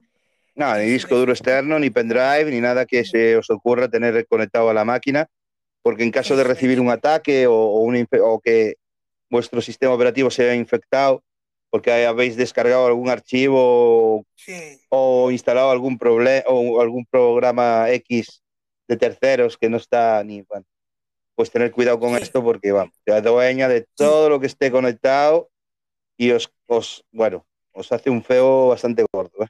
sí, en el caso, lo digo en el yo caso ahora. de sí, en el caso de, por ejemplo, dices, bueno, pues tampoco confío, dices, hay mucha gente que también es reticente a subir sus ficheros a la nube. Tendrías una tercera opción, aparte del disco, Sí, hemos dicho, podrías crearte tu disco- propia, sí, claro, podrías, sí. po- podrías crearte tu propia NAS. nube, eso es, con un NAS, que es, un- es eh, eso mismo. es un, un dispositivo físico también, pero en este caso, en vez de estar enchufado al, lo que es al ordenador físicamente, estar enchufado a través de un puerto USB, USB tipo C, está conectado directamente al router, con lo cual es un dispositivo que está en red. Está en red, tiene, su, tiene su contraseña, puedes tenerlos con una, con una bahía, que sería un disco duro, puedes tener dos, cuatro, hay con distintas, distintas configuraciones. Una recomendación, si por ejemplo se quiere adentrar uno en el mundo de tener esa nube suya privada, virtual, eh, sería un, tener como mínimo un NAS con dos bahías para que tengas pues lo que es, aparte de tu copia de seguridad, el segundo disco puede hacer de copia de seguridad del primer disco duro del NAS. Eso mismo. Con lo cual tendrías tres copias. Estarías haciendo, se pueden hacer copias en espejo o sumar los dos discos duros. Se pueden hacer varias, varias configuraciones. Pero yo creo que esas las tres recomendaciones. O un disco externo no conectado constantemente, un NAS que no deja de ser un disco duro también, un disco duro físico o la nube. Y en el caso de que esté el cifrado, sé que suele pasar, que nos puede pasar a la hora de, que nos pueden reclamar cierto dinero. Hay herramientas que hemos comentado también en otros programas, herramientas para desencriptar esos ficheros, pero no conectar nunca lo que ha comentado Manuel. En el caso de que estemos infectados, no conectar el disco duro sin hacer. No, luego también, también Sergio, o Sergio, perdón, Sergio, que estabas hablando de Sergio, no. Juanma, también es verdad que luego los, los, estos, este tipo de delincuentes, porque siempre se me va a la, cabeza y, y, voy a decir hacker, pero no son hackers, ¿no? Son sí. ciberdelincuentes. o, delincuentes, llamémosles. Delincuentes informáticos. Delincuentes informáticos. Muchas veces te venden su propio software para desencriptar lo que te han encriptado. O sea que a lo mejor esos programas de los que hablas sí pueden desencriptar cierto tipo de encriptación muy genérica, que a lo mejor pues ya lo tiene más controlado y tal, pero sí que es verdad que a veces, dependiendo del criminal que sea, en este caso, de la astucia o, de la habilidad que tenga este, este, este tipo, ¿no? por llamarlo de alguna manera, sí que es verdad que lo puedes llegar a encriptar de una manera que tengas que eh, utilizar el, propio software que te está vendiendo esta persona para poderlos desencriptar. ¿Mm? Sí, normal, que no, claro, es que ese es un problema. Sí, sí yo, yo el software que comentaba lo, suelen ofrecer los propios antivirus, suelen tenerlo los hay antivirus que, te, que te ofrecen herramientas de desencriptación que lo que hacen es normalmente es una comparación de ficheros, normalmente suele tomar como referencia un fichero que no haya quedado encriptado. Si tienes la versión encriptada y la versión sin encriptar, hace una comparación en dónde están los caracteres esos de encriptación y con ese simplemente, con ese ejemplo de, un fichero encriptado y desencriptado, te puede desencriptar todos los ficheros, porque todos los ficheros, ya sea que te encripte PDFs, imágenes, vídeos, documentos y demás, eh, el sistema de encriptación es para todos, para todos esos ficheros igual, con lo cual, si rompes esa cadena de encriptación, se rompe para todos los ficheros, o sea, se liberaría todos y el antivirus, el que hemos comentado, el antivirus, el Windows Defender, incorpora ahora mismo el, ¿cómo se llama? Protección ante ransomware, que lo comentamos en el capítulo también, que es lo que es la encriptación de esos ficheros, que es muy recomendable tenerlo activado. Lo, tienes activado y cuando un programa X en segundo plano intenta acceder a un fichero que no lo estés haciendo tú, no lo detecte como tu usuario, sino que es un programa secundario, está intentando acceder al fichero, te detecta el propio Windows Defender, bloquea ese, ese acceso y te dice el fichero tal X, no sé qué, punto PDF o punto JPG o punto doc ha tenido un, acceso no autorizado, se ha bloqueado el acceso, con lo cual sí, sí, sí. Windows, Defender ahora mismo es muy interesante. Eh, lo he querido un poco enganchar a raíz de todo esto, del tema de la... A ver, yo es lo que utilizo, ¿eh? sinceramente. No estoy utilizando ningún tipo de antivirus porque si es verdad que dependiendo del, tipo de... Por ejemplo, yo nunca instalaría un Panda antivirus. ¿no? estoy, instalando un virus en el ordenador porque el Panda es eh, lo peor que he visto hasta ahora. Incluso he tenido problemas en, el pasado de que me ha encriptado un, un pendrive y, no he sido capaz a... O sea, malísimo. O sea, no, ah, yo no lo recomendaría como tal. Yo hasta ahora estoy utilizando el, Windows Defender sin ningún tipo de problema. Hasta ahora muy bien, muy bien, está trabajando muy bien. Se actualiza constantemente. Pero bueno, yo creo que esto no para este programa ahora, ¿no? Quizá para otro, otro, otro programa que, vayamos a hacer, sí. De cómo, de cómo poder testear o, y, o em, comprobar aplicaciones antes de descargarlas, antes de instalarlas, para saber qué es lo que estamos instalando, ¿vale? Y, creo que es importante que, bueno, que le demos también esa herramienta a la gente, que podamos darle esa herramienta para que puedan testear pues ese tipo de, de, aplicaciones que son de terceros, que a lo mejor no han pasado pues la firma, bueno, y demás, y, hacerlo de forma segura y sin poner en riesgo la, la computadora, ¿no? Yo creo que eh, en, otro programa podemos decir o podemos darles métodos, herramientas de cómo poder pues, descargar o, incluso, incluso acceder a alguna página web que les pueda parecer sospechosa y podemos comprobar que, podemos hacerlo directamente desde nuestro PC. Eh, y creo que eso es importante, que también creo que ah, lo tendremos que tocar en un momento dado. Pero bueno, creo que ahora eh, nos queda poquito tiempo, ¿vale? Podríamos ir avanzando un poco. Sí, bueno, nos queda creo que, bueno, una hora como no mucho. dime, dime. sí, voy a poner el audio primero. Vamos allá. A mí me cuesta gratis. La de los 5 euros creo que es la de correo, ¿no? ¿no? Si no me equivoco. A mí me costó gratis porque yo tengo el BBVA Online y el BBVA Online te la da gratis, no tienes que pagar ni comisiones por ingresar, ni, por sacar, ni por hacer nada. Y y no, no hablo de todo lo que has dicho sobre la tarjeta monedero es cierto. Incluso la tarjeta monedero tiene la ventaja que el dinero que esté ahí es embargable. Si tienes problemas de embargo o lo que sea, eh, no se puede embargar el dinero que hay en la tarjeta monedero. es muy útil para muchas cosas. Poco, y es, es algo que, no, que todos los bancos no tienen, ojo, no lo tienen todos. Eh, yo me pongo a buscar tarjetas monederos y yo conozco BVA, conozco Correo y un poco más. O sea, no he visto muchos bancos que la tengan. Y es muy útil, sí. Sí, ahora, ahora cada vez más, ahora cada vez más los bancos ya, ya suelen tener esta. Mira, la del BBVA, la que estás comentando, la que no te cuesta nada, es la de tu cuenta personal. Te lo digo porque yo también, bueno, eh, uno de los bancos que utilizo es BBVA y he pagado 5 euros por la tarjeta monedero. Yo personalmente he pagado 5 euros por ella. A mi tarjeta personal, ¿vale? la que está adherida a la cuenta, la de débito, no pago por ella, no tengo, bueno, no, realizo ningún pago por esta ni. Eh, pero sí es verdad que cuando he querido comprar la tarjeta monedero se me ha cobrado 5 euros, ¿vale?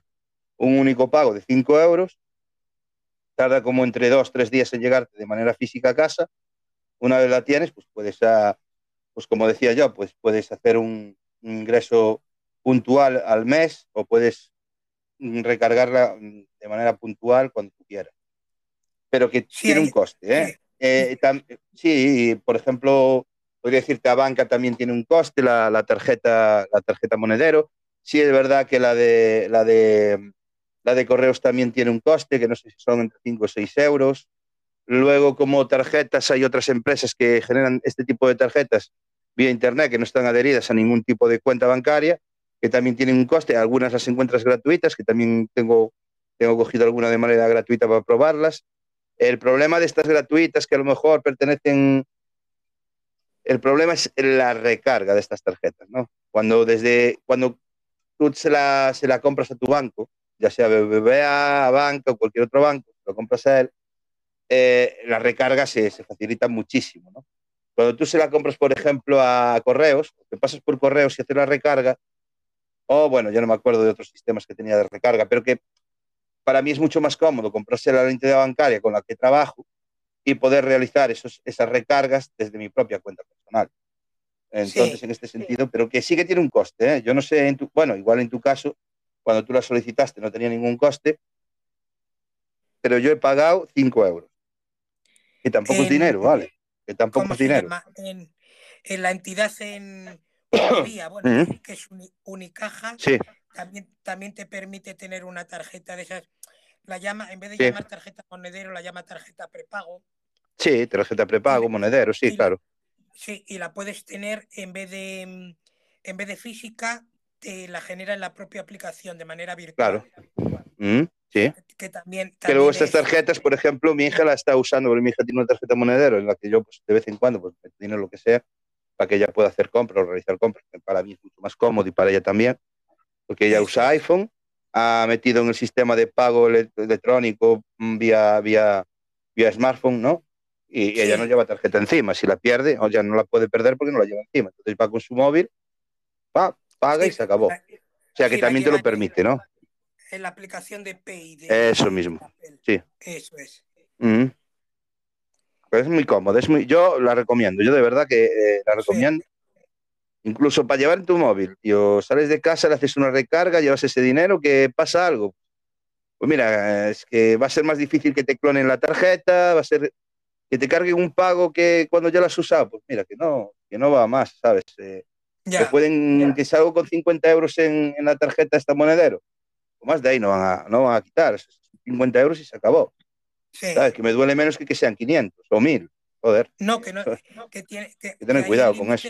Ahí, ahí el límite lo estás marcando tú, no tienes eh, Claro, haces- claro. haces- no haces no haces la pasarela directamente de tu tarjeta a tu cuenta bancaria, sino que pones ese filtro que simplemente el filtro tú tienes, vamos a decir, 50, 100 euros lo que has cargado en ese momento y te pueden coger hasta ahí. No te pueden hacer un pago recurrente como suelen hacer en esta, en cuando tienes asociada una tarjeta de débito o una tarjeta de crédito Claro, que te pueden hacer pagos recurrentes constantemente cada X minutos de 30, 40 euros que no Claro. requieren, no requieren ni de PIN ni al ser eh, eh, inferior a X dinero, pues empiezan a hacer cargos, Es que- cargos que es que Juanma, tú sabes, tú sabes que tú sabes que ahora, por ejemplo, tu tarjeta, ¿no? La, la que usas, la que está adherida a tu cuenta personal.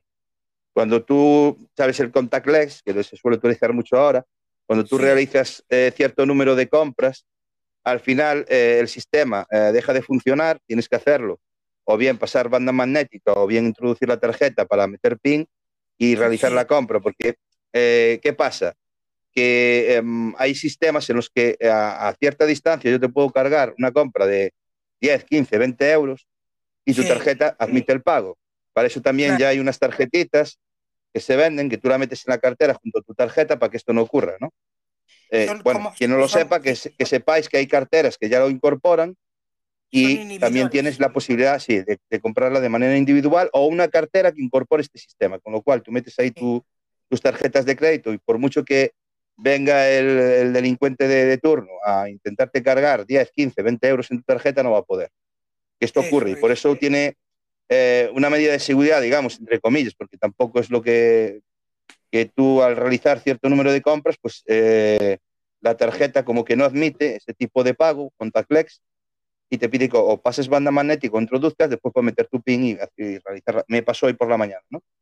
Por Sí. ejemplo, fui a comprar al supermercado, quise hacer el contactless de manera rápida y me pidió que introdujese o pasase la, la tarjeta banda magnética para meter el PIN y realizar la compra. Y no me quedó más narices que hacerlo. Pero es una medida de seguridad que tienen y, bueno, la medida de seguridad que en, en cierto modo tienen, ¿no? Para que estas cosas no ocurran.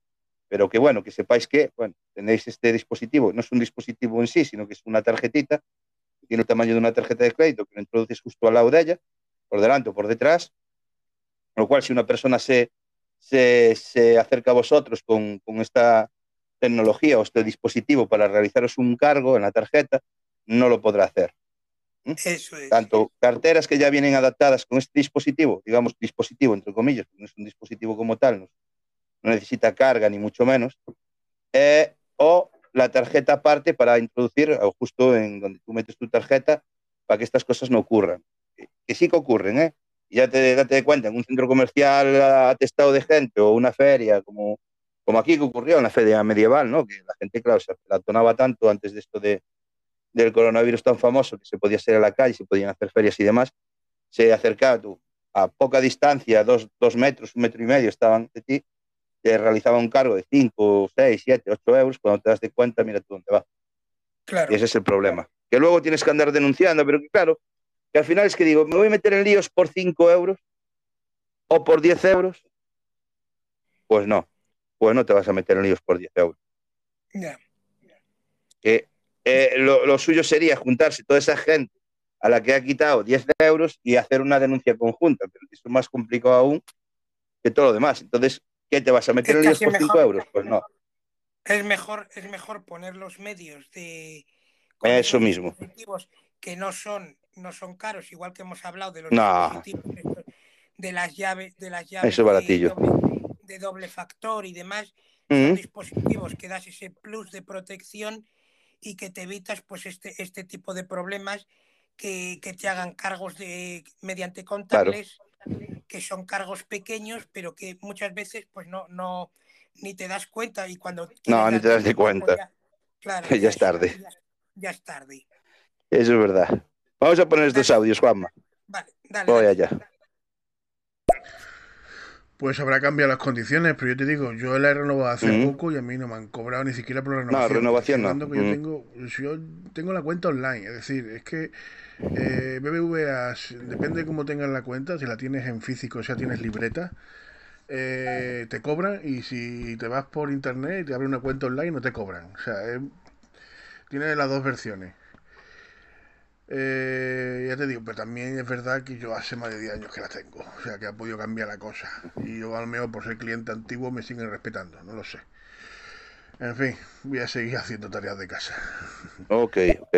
Entendido entonces lo que dices. Voy, voy con. Muchas gracias, Dios Lobo. Bueno, sí. Vamos allá. Dale, dale. Voy. Buenos días. La una y media. Me he levantado pronto hoy. Estaré malo. Pero bueno, esto de las tarjetas de crédito es un lío, ¿eh? Y a mí me cobran mucha comisión. Yo tengo esa de American Express a través de una sociedad pantalla en una eh, interpuesta de Panamá. Y es un lío.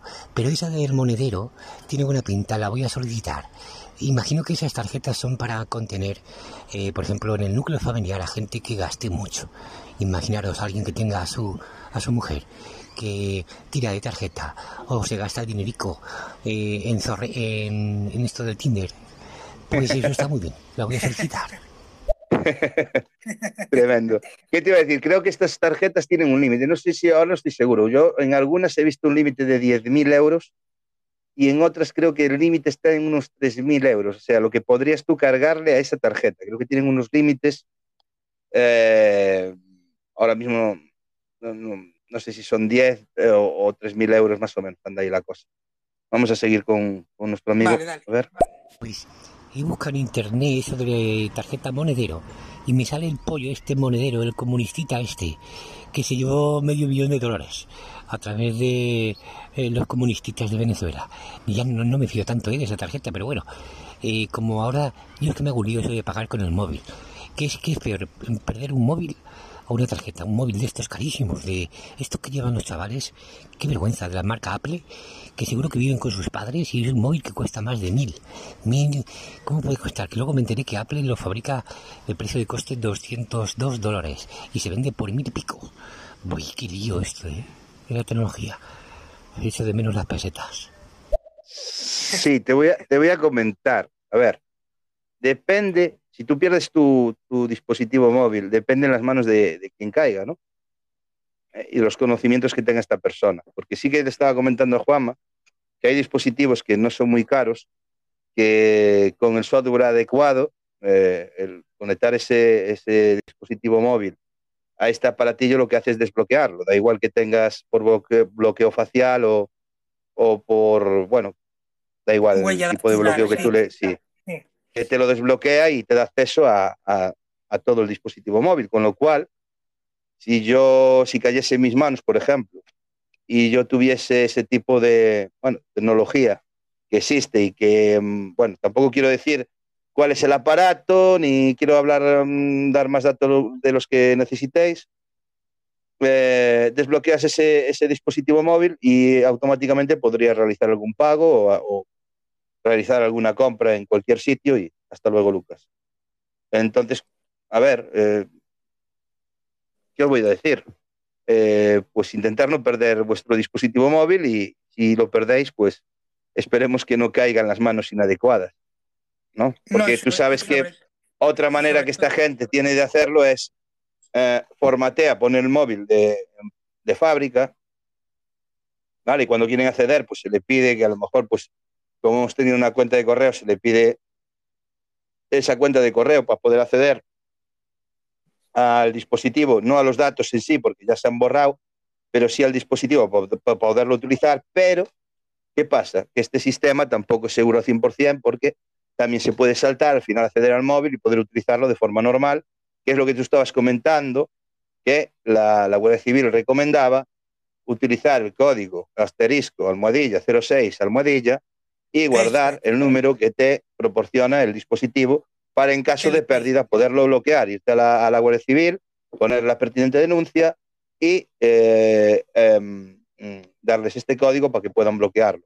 Porque yo os digo, si cae en las manos inadecuadas o la gente que a lo mejor pues tiene conocimiento en este tipo de, de historias, pues a mí me viene un teléfono que está bloqueado, pues yo lo podría desbloquear, ¿no? O bien por este sistema que he comentado antes, por medio de un aparato, o bien por medio de otros sistemas vía software que me desbloquean el aparato y puedo utilizarlo. No puedo hacer eh, de la primera, de la segunda manera que he hablado, ¿no? Cuando tú metes un correo electrónico y te pide que metas ese correo electrónico con su respectiva contraseña, si es verdad que tú has hecho un, re, un reinicio de fábrica y evidentemente ahí se han borrado todos los datos y no vas a poder acceder a poder utilizar, eh, a, bueno, lo que es utilizar el, el, el, dispositivo ya con una cuenta de correo nueva, etcétera, etcétera. Pasa que hay un software que se salta esta seguridad y al final puedes tener acceso para poder utilizar el, el dispositivo como si fuese tuyo. ¿Qué pasa? Que si tú mmm, pues, uh, utilizas este código, te guardas ese número, te vas a la Guardia Civil, pones la denuncia pertinente, les das este código, el, el móvil queda inutilizado, no vale para nada. Eso es. Y después, pues la otra forma, que es que por mediante hardware, ¿no? Eh, una, un software específico que lleva este, este hardware y eh, pinchar ahí el teléfono y desbloquearlo. Ahí sí que accederían ya tus datos, podrían realizar algún tipo de compra, incluso cambiar, bueno, muchas cosas. Entonces, cuidado con estas cosas, intentar no perder el, el, dispositivo y en caso de que lo perdáis y que penséis que no lo vais a recuperar, ir a la Guardia Civil, poner la, la denuncia pertinente y bloquearlo para que nadie pueda utilizarlo directamente ya. Y así, sí. de claro. Y, y, y, muy importante también, si, te, si tenéis la posibilidad de que en cuanto a la pérdida, normalmente ahora ya, ya están empezando a implementar tanto en dispositivos Android como en dispositivos de, de Apple uh -huh. unas opciones, los he leído, no sé si realmente están todavía implantadas, que mmm, impiden el apagado del teléfono. ¿Qué significa eso? Que uh -huh. si no hay posibilidad de apagado del teléfono, no se puede restablecer el teléfono, no se puede hacer Efectivamente. información con lo cual sí que lo están empezando a implementar. Yo creo que tanto Android como Apple lo están empezando a, a poner. Me parece que sí, porque a ver, me parece interesante eso que acabas de comentar, eh, porque sí. evidentemente tú como yo sabemos que el, el, tema de encontrarte un dispositivo y que tengas la intención de utilizarlo y no llevarlo, yo que sé, a objetos perdidos sí. o devolvérselo a su, a su dueño de alguna forma, intentar devolvérselo a su dueño, Pasa que tú sabes que el sistema que traen los teléfonos a día de hoy son vulnerables. O sea, yo cojo, eh, apago el teléfono, lo reinicio, lo pongo en modo de fábrica, evidentemente me va a pedir cuenta de correo electrónico y contraseña, que no la voy a tener, pero que hay maneras de saltarse esa seguridad y poder utilizar. Poder utilizar que no, bueno, poder utilizar y en caso de que tú quieras y tengas la idea de sacar datos de ese móvil, también se podría, una vez restablecido. Cada claro. vez que yo meta mi cuenta de correo electrónico con mi, con mi contraseña, yo podría hacer de sacarle fotografías, audios, archivos y demás, recuperando datos, que eso se podría hacer. Sí. Entonces, cuidado sí, yo, con estas cosas. O sea. Sí, yo creo, yo creo que lo están implantando, lo, lo Sí, yo creo que es lo mejor. Y, sí, y en el próximo programa, si encontramos la manera sí. de, yo creo que me suena que sí que se puede ya hacer, os lo comentaremos y eso en el... Yo, en el... desde luego, en las, en las, bueno, eh, en mi dispositivo creo que no, creo que no, ¿vale? Y tiene dos años, creo que no, no lo sé, tengo que mirarlo, porque el mío es Android, el tuyo es, es Apple, y igual, pues, sí. el tuyo si lo permite, el mío igual no, pero ese sistema sería un buen sistema de impedir el apagado del terminal entonces, bueno, cuando se acabe la batería, el terminal se apagará. No sé si después tendrá la posibilidad de que se encienda o no. Porque también, si tú esperas, si el sistema pasa por no poderlo apagar de manera física hasta que se termine la batería, y una vez que se termina la batería yo puedo cargarlo y encenderlo ya en modo recuperación para borrar estos datos y luego acceder, pues tampoco tiene mucho valor. Claro, lo, ¿Me entiendes a lo, que, voy? Porque, por ejemplo, yo ahora, por ejemplo, encuentro un, terminal y digamos que tengo una mala intención de, utilizarlo para, para mí. Eh, vale, no lo puedo apagar porque por, por sistema no lo permite. Termino que, que el, el, terminal se quede sin batería. Una vez que se termine, pongo la carga, lo enciendo en modo recuperación, lo, lo formateo, accedo, cambio el sistema de seguridad para poder mi cuenta y, mi contraseña, entro al terminal y luego hago la recuperación de datos. Sea que al final no sé si, ah, si da la posibilidad de que tengas que esperar que se termine la batería, una vez que se termine, a un cargado, no te permita encenderlo porque detecta que ha, ha habido una falla de seguridad o algo, pero creo que eso no va a ser así, porque entonces la persona que a lo mejor por cualquier casual tenga algún problema con el teléfono, pues se queda inservible y no lo podría utilizar, a menos que haya un sistema mayores. Pero claro, ese sistema mayores al final va a ser conocido, de manera que el que lo encuentre, si tiene algo de conocimiento sobre el tema, puede acceder igual a él. En, tampoco llega a ser seguro al 100%. En, en principio, lo que sí ha implementado Apple eh, es que de todas formas lo miraré si cómo se puede hacer. Otra cosa diferente, Juanma, otra cosa diferente es que no te permita apagar el terminal, ¿vale? Y una vez que se apague y él detecta que se apaga por una falta de batería, cuando lo enciendas, el terminal no te deja acceder al modo recuperación. Sí. Entonces ahí estaríamos hablando de otra cosa. Sí, lo que, lo que han implementado, eso sí que sí que se ha implementado, lo de apagar lo miraremos y os lo comentaremos. A ver sí, eso hay que mirarlo. Sí, lo que sí hace, por ejemplo, Apple en los últimos dispositivos, que el dispositivo se apaga, pero realmente sí que le sigue quedando una carga residual. Esa carga residual eh. se utiliza para utilizar la aplicación que la hay tanto para, para dispositivos de Google como para dispositivos de Apple, que es la de buscar eh, me parece que en, Android me parece que se llama Find My Phone o algo así, o, buscar o algo así. Y en la de Apple lo que hace es que con ese pequeña, esa pequeña carga que le queda, te permite desde la aplicación de buscar en dispositivos en los últimos. Me parece que desde el 11, el 12 y el 13. ¿Y qué ocurriría, Juanma? Tú fíjate a dónde voy yo, ¿no? Como hacker, ¿no? ¿Qué ocurriría si yo cojo ese dispositivo, lo desmonto, desconecto batería, desconecto antena GPS y luego con la, con la batería desconectada meto chicha, vale, meto electricidad y enciendo el aparato? ¿Qué ocurriría? No podrían localizarlo. Claro, sí, en principio, en, principio sí, sería llegar, darle una vuelta más de turca, pero, pero tendrías ese tiempo puntual para acceder desde, desde la web de iCloud, por ejemplo, sí y al quedarle ese, ese pequeño porcentaje de batería residual, ya automáticamente tú pones el dispositivo en modo perdido. O sea, sí le puedes hacerlo. Físicamente sí le puedes coger, quitar la batería, desactivar las antenas y volverlo. Pero es que ya te va a quedar inservible. Si, si has sido capaz ya de, en ese medio tiempo, desde la, desde la web de iCloud, el ponerlo en modo perdido, de mano primero borrar la información que la puedes borrar en remoto y ponerlo en modo perdido, el dispositivo ya cuando lo abras eh, físicamente ya te va a quedar inservible. Salvo que también, también, claro, también me gustaría traer aquí una aplicación, pero no sé si, bueno, a ver, eh, una aplicación que, que, es una aplicación que está verificada por Google Play, que es legal y que, y que bueno, que en cierto modo para los papás y mamás creo que es una aplicación que puede resultar muy útil, ¿vale? Y que creo que podemos traer aquí a, los programas que hacemos, a los podcasts, sí. para que gente que tenga hijos en edad escolar pueda de alguna manera utilizar esta aplicación para tener un, poco de control por el tema del bullying, el, bueno, ciberacoso y demás. Estas cosas que creo que es interesante. En este sentido, ¿eh? no en el vulnerar los derechos del menor y nada. No, no, no. Para, de esto para, nada, ¿no?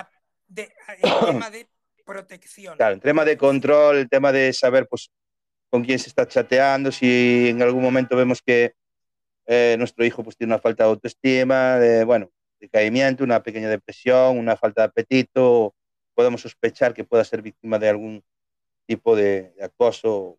Sí. Entonces creo que esa aplicación, que no viene el tema ahora que estamos hablando, creo que esa aplicación la, la he de traer por aquí y la compartiré con vosotros para que, pues, papás y mamás que estemos por aquí, sepáis que tenéis una posibilidad de tener un cierto control sobre el dispositivo. ese, plu- ese plus de protección como, Sí. como, lo que- lo, como lo que queríamos. Yo creo que si quieres, escuchamos estos audios y tocamos el tema de, de las aplicaciones estas de doble factor, que las hemos dejado un Sí, poco ahí. sí, sí, sí, sí, porque al final nos vamos día tras día, eh, el tiempo es el que es y no, no nos da para más la vida. Vamos se allá. nos quedan- se nos quedan cosas en el tintero. Pues Sí. eso de la tarjeta contactless, que sin contacto yo creo que va a ser el futuro, ¿eh? Pero vamos, que yo me imagino que voy yo al supermercado de la esquina y le digo a la cajera que si tiene un contactless y se va a pensar que nos vayamos a un hotel en la misma noche. Y no me gustaría, sobre todo porque las cajeras no son muy agraciadas. No digo ya en cuanto físico, que también, sino en cuanto a simpatía. Pues me apunto otra vez esto aquí, tarjeta monedero y contactless. Ok, Para ok, mirarlo ok. bien, informarme. Vale, vale, vale. Muchas gracias. Oye, ¿y ¿qué os parece el método este del Visum? Que está tan de moda ahora, que únicamente con un número de teléfono, para que no tiene que dar tu número de cuenta a la gente, sino únicamente con el teléfono se puede hacer los pagos hasta en comercio. Porque mi mujer a través del Visum paga a la pollería o a la hamburguesería o a quien sea que viene a traer, por ejemplo, comida a domicilio, le paga a través de un vicio, le hace el cargo y se lo paga. Y yo, coño, y además instante, es prácticamente como una transferencia, pero sin tener que esperar los eh, tres días previo a que te llegue el dinero de la transferencia. Es eh, todo en el momento. Eh, no, ahí me imagino que la seguridad mm, será regular. Yo sinceramente no, no sé si, si, si sería muy fiable. Yo desconfío mucha, o sea, yo el tema de la banca online, yo desconfío mucho y el Visum no es que me dé tampoco mucha confianza. A ver, a ver, es que vamos a ver, en estos días también vamos a hablar de Bi- y también queríamos hablar de Bizum por unos por unas Sí. cosas que han ocurrido también con este sistema de pago en cuanto a la seguridad de- del mismo y, y demás, pero daros de cuenta que el ciberdelincuente, ¿no? Siempre está innovando, digamos, entre comillas, ¿no? También es verdad que el hacker, ¿no? El hacker, que no el ciberdelincuente, también siempre está en modo búsqueda de, de fallos, agujeros, eh, Alternativas para, para robar la etcétera. Sí, Sí. no, no, no, sino es el hecho de buscar fallos en los sistemas para luego hacer unos papers, eh, eh, publicar esta información para que estas empresas tomen conciencia y puedan Claro. eh, pues implantar un sistema de seguridad en el cual estén tapando este bug o, o, bueno, agujero de seguridad, llámale X o... Pero el hacker se dedica a otra cosa. Es decir, el ciberdelincuente es el que, bueno, pues a lo mejor pues busca la manera de acceder a Bizum o a cualquier otra, bueno, la banca electrónica que está hablando aquí nuestro compañero Dios Lobo. Em, sí, que, bueno, esta semana pues ha, ha surgido si códigos QR, que si Buzum, que si, bueno, una infinidad de ataques informáticos o delitos informáticos que se están dando, que yo creo que está creciendo de manera exponencial y que por eso debemos de, de, redoblar los esfuerzos y, estar eh, pendientes también un poquito de esta, to- de esta información, que creo que está bien que la demos aquí, que, este- que seáis conscientes de que esto se pues em, ha aumentado, está aumentando, ¿no? No sé debido a qué, si a la crisis, si a descuido de las personas, porque lo que sea, no lo sé cuál es el motivo de este aumento de la ciberdelincuencia. O sea, esta gente siempre está trabajando, ¿no? El- Eh, y el- siempre busca la manera de, pues, de engañar o de llegar a, a hackear el- sistema, digamos. el, el gran problema que, que yo creo que le íbamos a tratar en un programa, el gran problema que Sí. tiene lo que se- el tema de, del Bizum es que es muy fácil, es a través de un número de Sí. teléfono, como ha comentado Dios Lobo, pero Sí, el problema o el, o el gran fallo que tiene de seguridad, que es el que se aprovechan los, los delincuentes informáticos, es que es bidireccional. Bidireccional. ¿Qué, quiero, ¿Qué quiero decir con esto? Que Bizum funciona tanto para envío como para pago de dinero. Y eso es. lo que es el, el hacker, bueno, siempre de- decimos hacker, el delincuente informático, porque el hacker es muy amplio el, el término. el delincuente informático se, ampara en esa bidireccionalidad del Bizum que es, que es lo que están utilizando ahora, que yo creo que lo trataremos en un programa que estaría genial el hablar eh, cómo lo hacen, es, eh, se han eh, amparado en estas, en estas últimas semanas el tema de generar un...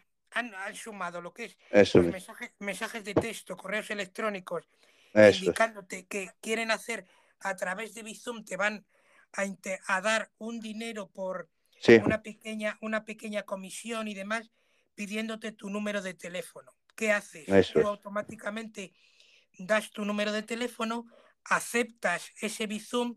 Lo que pasa que al ser bidireccional, tú lo que aceptas, en vez de aceptar esa comisión de unos céntimos que te van ellos a dar a cambio dinero, tú lo que haces es el pago. O sea, ordenas, en vez de ellos, lo que te solicitan es un dinero. O sea, te solicitan el dinero.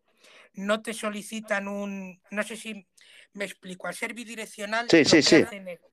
te Están solicitando un, pago. Eso es. Y no, no, un cobro. Claro, no estás haciendo tú un pago, haciendo un envío de dinero, sino que te solicitan un pago. Y en ese, en ese amparo lo que hacen es cogerte el dinero. Por eso es el problema o el gran fallo de, de, seguridad. bueno, no es de seguridad, es en lo que se han amparado al ser bidireccional. O sea que tanto sirve para envío como recepción de dinero.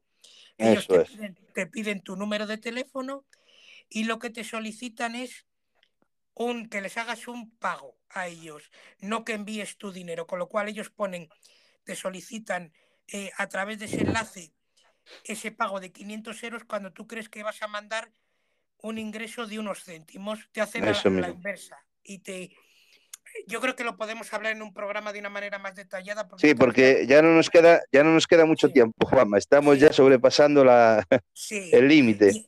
el límite. Vamos a poner estos audios y vamos a ver si podemos terminar dando parte de la información que traíamos, porque sabes que no nos da tiempo. que esto lo tendríamos que alargar muchísimo. Vale. Vamos a ver.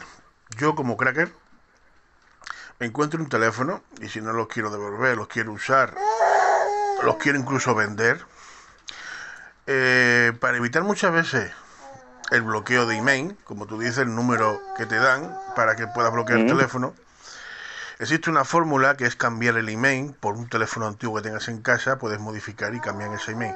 Es totalmente ilegal, claro está. Pero claro, a ti, al el, hacker en concreto, que si quiere complicar la vida, le importa una mierda que sea ilegal el cambio de identificación del teléfono, a la cual impediría, porque eso es cambiar un chip, ¿vale? Eh, impediría el bloqueo del mismo. Es cierto de que he escuchado el tema de que las baterías, o sea, es decir, de que el teléfono sea, no se apague, pero cuando se le acaba la batería, por mucho que tú no quieras que se apague, se va a apagar. Eso mismo. Ese es el problema. Pero es una tontería. Otra cosa que cuando tú lo vayas a iniciar, como, eh, a ver, el, sistema puede detectar que ha sido un apagón por falta de batería, por no poder acceder al servicio, digamos, ¿no? Digámoslo, más o menos. Que él pueda detectar esta situación y dé como lugar que tú no puedas iniciar ese teléfono en modo de recuperación, con lo cual tú en ningún momento vas a poder eh, borrar todos los datos que incorpora este dispositivo, que han ido cargando en este dispositivo, y por lo tanto no vas a poder acceder a ese sistema que se salta, esa medida de seguridad de correo electrónico y contraseña, con lo cual quedaría inservible. A, menos que tú fueses capaz de localizar al dueño de esa, de esa cuenta, que no sabes cuál es, evidentemente, porque él te pide una cuenta de correo electrónico, pero no sabes cuál es. Entonces ahí ya lo tienes muy complicado. Si tú no puedes hacer ese, ese reseteo, es complicado que tú puedas acceder al teléfono de ninguna otra forma. Entonces, en ese sentido, si, si lleva un, implantado un sistema de seguridad en el cual él detecte que ese teléfono se ha apagado por falta de batería X, que tú no puedes acceder a un recovery hasta que tú accedas de manera normal metiendo tu correo y tu, y tu contraseña, accedes al teléfono y una vez que ya accedes sí puedes hacer un reseteo. Pero claro, es más complicado que la persona que se encuentre un teléfono por la calle, pues pueda hacer ese reseteo y luego saltarse el sistema de seguridad, acceder a los datos de alguna manera para recuperar recuperación de datos y demás. Voy a seguir poniendo audios, ¿vale? Vale, perfecto. Venga, vamos allá. Pues sí, yo creo que es un peligro esto de usar el móvil para apagar. Y en caso, como has dicho, de que se pierda, esto de ir a la Guardia Civil, no me imagino yo en un cuartelillo de toda la vida, un teniente coronel de la Guardia Civil que vaya a un, uno y diga que he perdido el móvil, que no sé qué, y el, teniente no le va a entender. Va a pensar que este qué hace con un móvil, con un chiquillo ahí que estaba jugando al cagabolas en el móvil no sé qué. Yo creo que, y con razón, seguramente, eh, la Guardia Civil creo que está para otras cosas. No lo sé. ¿eh? Voy, esto, esto de los centros comerciales que has mencionado, a mí me parecen las antesalas del infierno. Solamente fui una vez y creo que al cuarto de hora me sacaron en volandas, como un torero herido ahí que me había dado un, un tantarantán de estos y había un corrido de unas 30 personas que eran de estas, de estas parejitas que estaban ahí comiendo en restaurantes de comida basura que se reían de mí. Y yo, y, y, sí, y yo, y yo, y ahí en volandas y tenía yo más dinero en el bolsillo, en efectivo, que todo lo que, todo, Lo que vengo a decir que que realmente mm, roba un teléfono no va a robar una mierdecita de teléfono. Va a ir a por teléfonos de alta gama. Para, porque ya que te complican la vida en cambiarle el email, en cambiarle mm, ciertos parámetros para que no se pueda email, el no. teléfono ser bloqueado, no vas a ir por un teléfono de mierda. Vas a ir por teléfonos que valen más de mil euros, mil, mil euros, mil quinientos y demás. En caso de que lo robes, sino que ten en cuenta. pero mm, eso ya es la tiene que tener ya conocimientos informáticos y de electrónica pues estamos hablando de, de sordar y sordar o sea Sí. eso no lo hace el típico carterista vale Bueno, que está en la calle no eso tiene eso ya son casi como mafias organizadas porque está el carterista y pero detrás está el que se encarga de hacer esas cosas el, el cambio, el cambio de email no implica soldar o desoldar ningún chip. El cambio de email se puede hacer mediante software, ¿eh? que lo sepáis. Bueno, bueno, bueno, esa aplicación que mencionas, que yo no sabía que existe, que es para controlar a los hijos y yo creo que lo mejor es quitarles directamente el móvil o la tablet. ¿Y qué puede mover a unos padres a dejarles el móvil a sus hijos o un smartphone? A no ser que sea un móvil antiguo para recibir llamadas en caso de que se pierda. Mm, no sé, ¿qué os parece? Que eso de eh, aplicaciones para controlar a los hijos, eh, pues no sería mejor atajar el problema directamente, no dejándole. Y, y luego sería, el niño sería la envidia de sus compañeros. Un niño libre, feliz, eh, que puede hacer lo que quiera, no atado a, a eso de los móviles, ni al Instagram y todo eso, ¿no? Pero creo que los padres no han pensado en esa posibilidad, ¿verdad? Qué raro. ¿Será porque los padres también están enganchados a esos aparatos infernales de los móviles? Estoy, estoy totalmente de acuerdo contigo, pero Sí. bueno, un mundo como en el que vivimos en la actualidad, tan tecnológico. Muy tecnológico, claro. Mira, o sea, a mi hija le han puesto un ordenador porque tiene, ahora acaba de cumplir, bueno, da igual, es pequeña. No, no voy a decir la edad tampoco, pero em, que le han impuesto un PC para simple hecho, no, no tema de Para jugar a juegos, ni mucho menos, sino para temas de estudio, pues sí que Claro. tiene que, que tener y llevarlo todos los días a clase, traerlo a casa, acceder a él. Eh, vale, que no se usa de manera de ocio, pero que en cierto modo también al final, pues lo que vivimos en un mundo tan, tan tecnológico que hoy en día es raro no ver a un niño. Que sí que es verdad, que estoy de acuerdo contigo, con quitarle el móvil está más que, más que, más, más que solucionado. Pero en el tema de vigilar me refiero no a vigilar constantemente ni a vulnerar los derechos del menor, sino en un momento dado que a lo mejor tú puedas detectar o que bueno, tengas el presentimiento de que el menor pueda estar sufriendo algún tipo de caso que tenga algún acoso, tipo de. Sí. comprobar a lo mejor eh, o tener acceso a mensajes que de otra manera igual pues el menor no te va a dar acceso a mensajes. Claro. Puedes llegar a, a detectar o descubrir un problema mediante esta aplicación. No tiene otro uso. O sea, Sí. si le buscamos la vuelta de tuerca, evidentemente, esta aplicación mal usada, ¿vale? Puede ser un espía en cualquier casa. Claro. porque esa aplicación, lo mismo que activa una cámara, activa el sonido eh, y una infinidad de cosas, graba, no sé qué, hace de todo. Así como lo, es como un virus, ¿no? Digamos. La aplicación es como un virus que, que tú instalas en el, en el teléfono y que luego tú tienes acceso, medio de otro dispositivo, a todo ese teléfono, o sea, tanto la cámara como el micrófono, como incluso hacerle una llamada, como borrar los datos, hay infinidad de cosas que puedes realizar que mal usado y buscándole, como siempre, la vuelta de tuerca, pues cada uno que lo usa como quiera, pero, o sea, lo de Claro. siempre, ¿no? Al final, eh, la, la tecnología es lo que tiene, es un- como digamos un arma de doble filo, depende de cómo la utilices, ¿no? Pero bueno, hay que, tiene- hay que, claro, Tiene, tiene su aplicación buena y su aplicación claro. Se puede utilizar hacia, hacia el bien y hacia Claro, el las mal. personas que Tiene- tienen una mala idea, pues yo podría decir, bueno, pues se lo instalo un eh, dispositivo que tengo aquí por casa, se lo instalo, lo llevo a casa de fulano, lo dejo por allí encima, oye, que te olvidaste ese teléfono, ah, sí, sí, no te, no te preocupes, ya este día por él. Y mientras los estoy Sí. escuchando, los estoy viendo o lo que sea, bueno, que, Claro. a ver, a quien tenga malos pensamientos o mala idea y utilizarlo de, de malas maneras, posiblemente se le pueda dar el caso.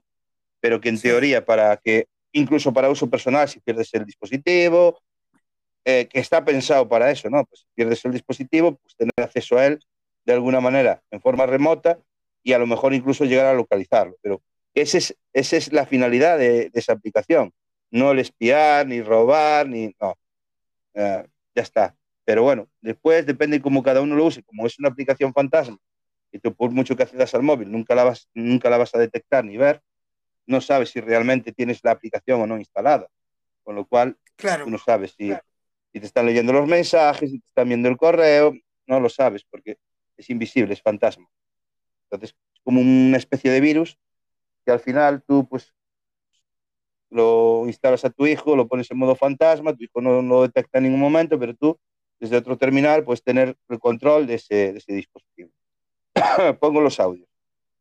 Vale, perfecto. Ujú.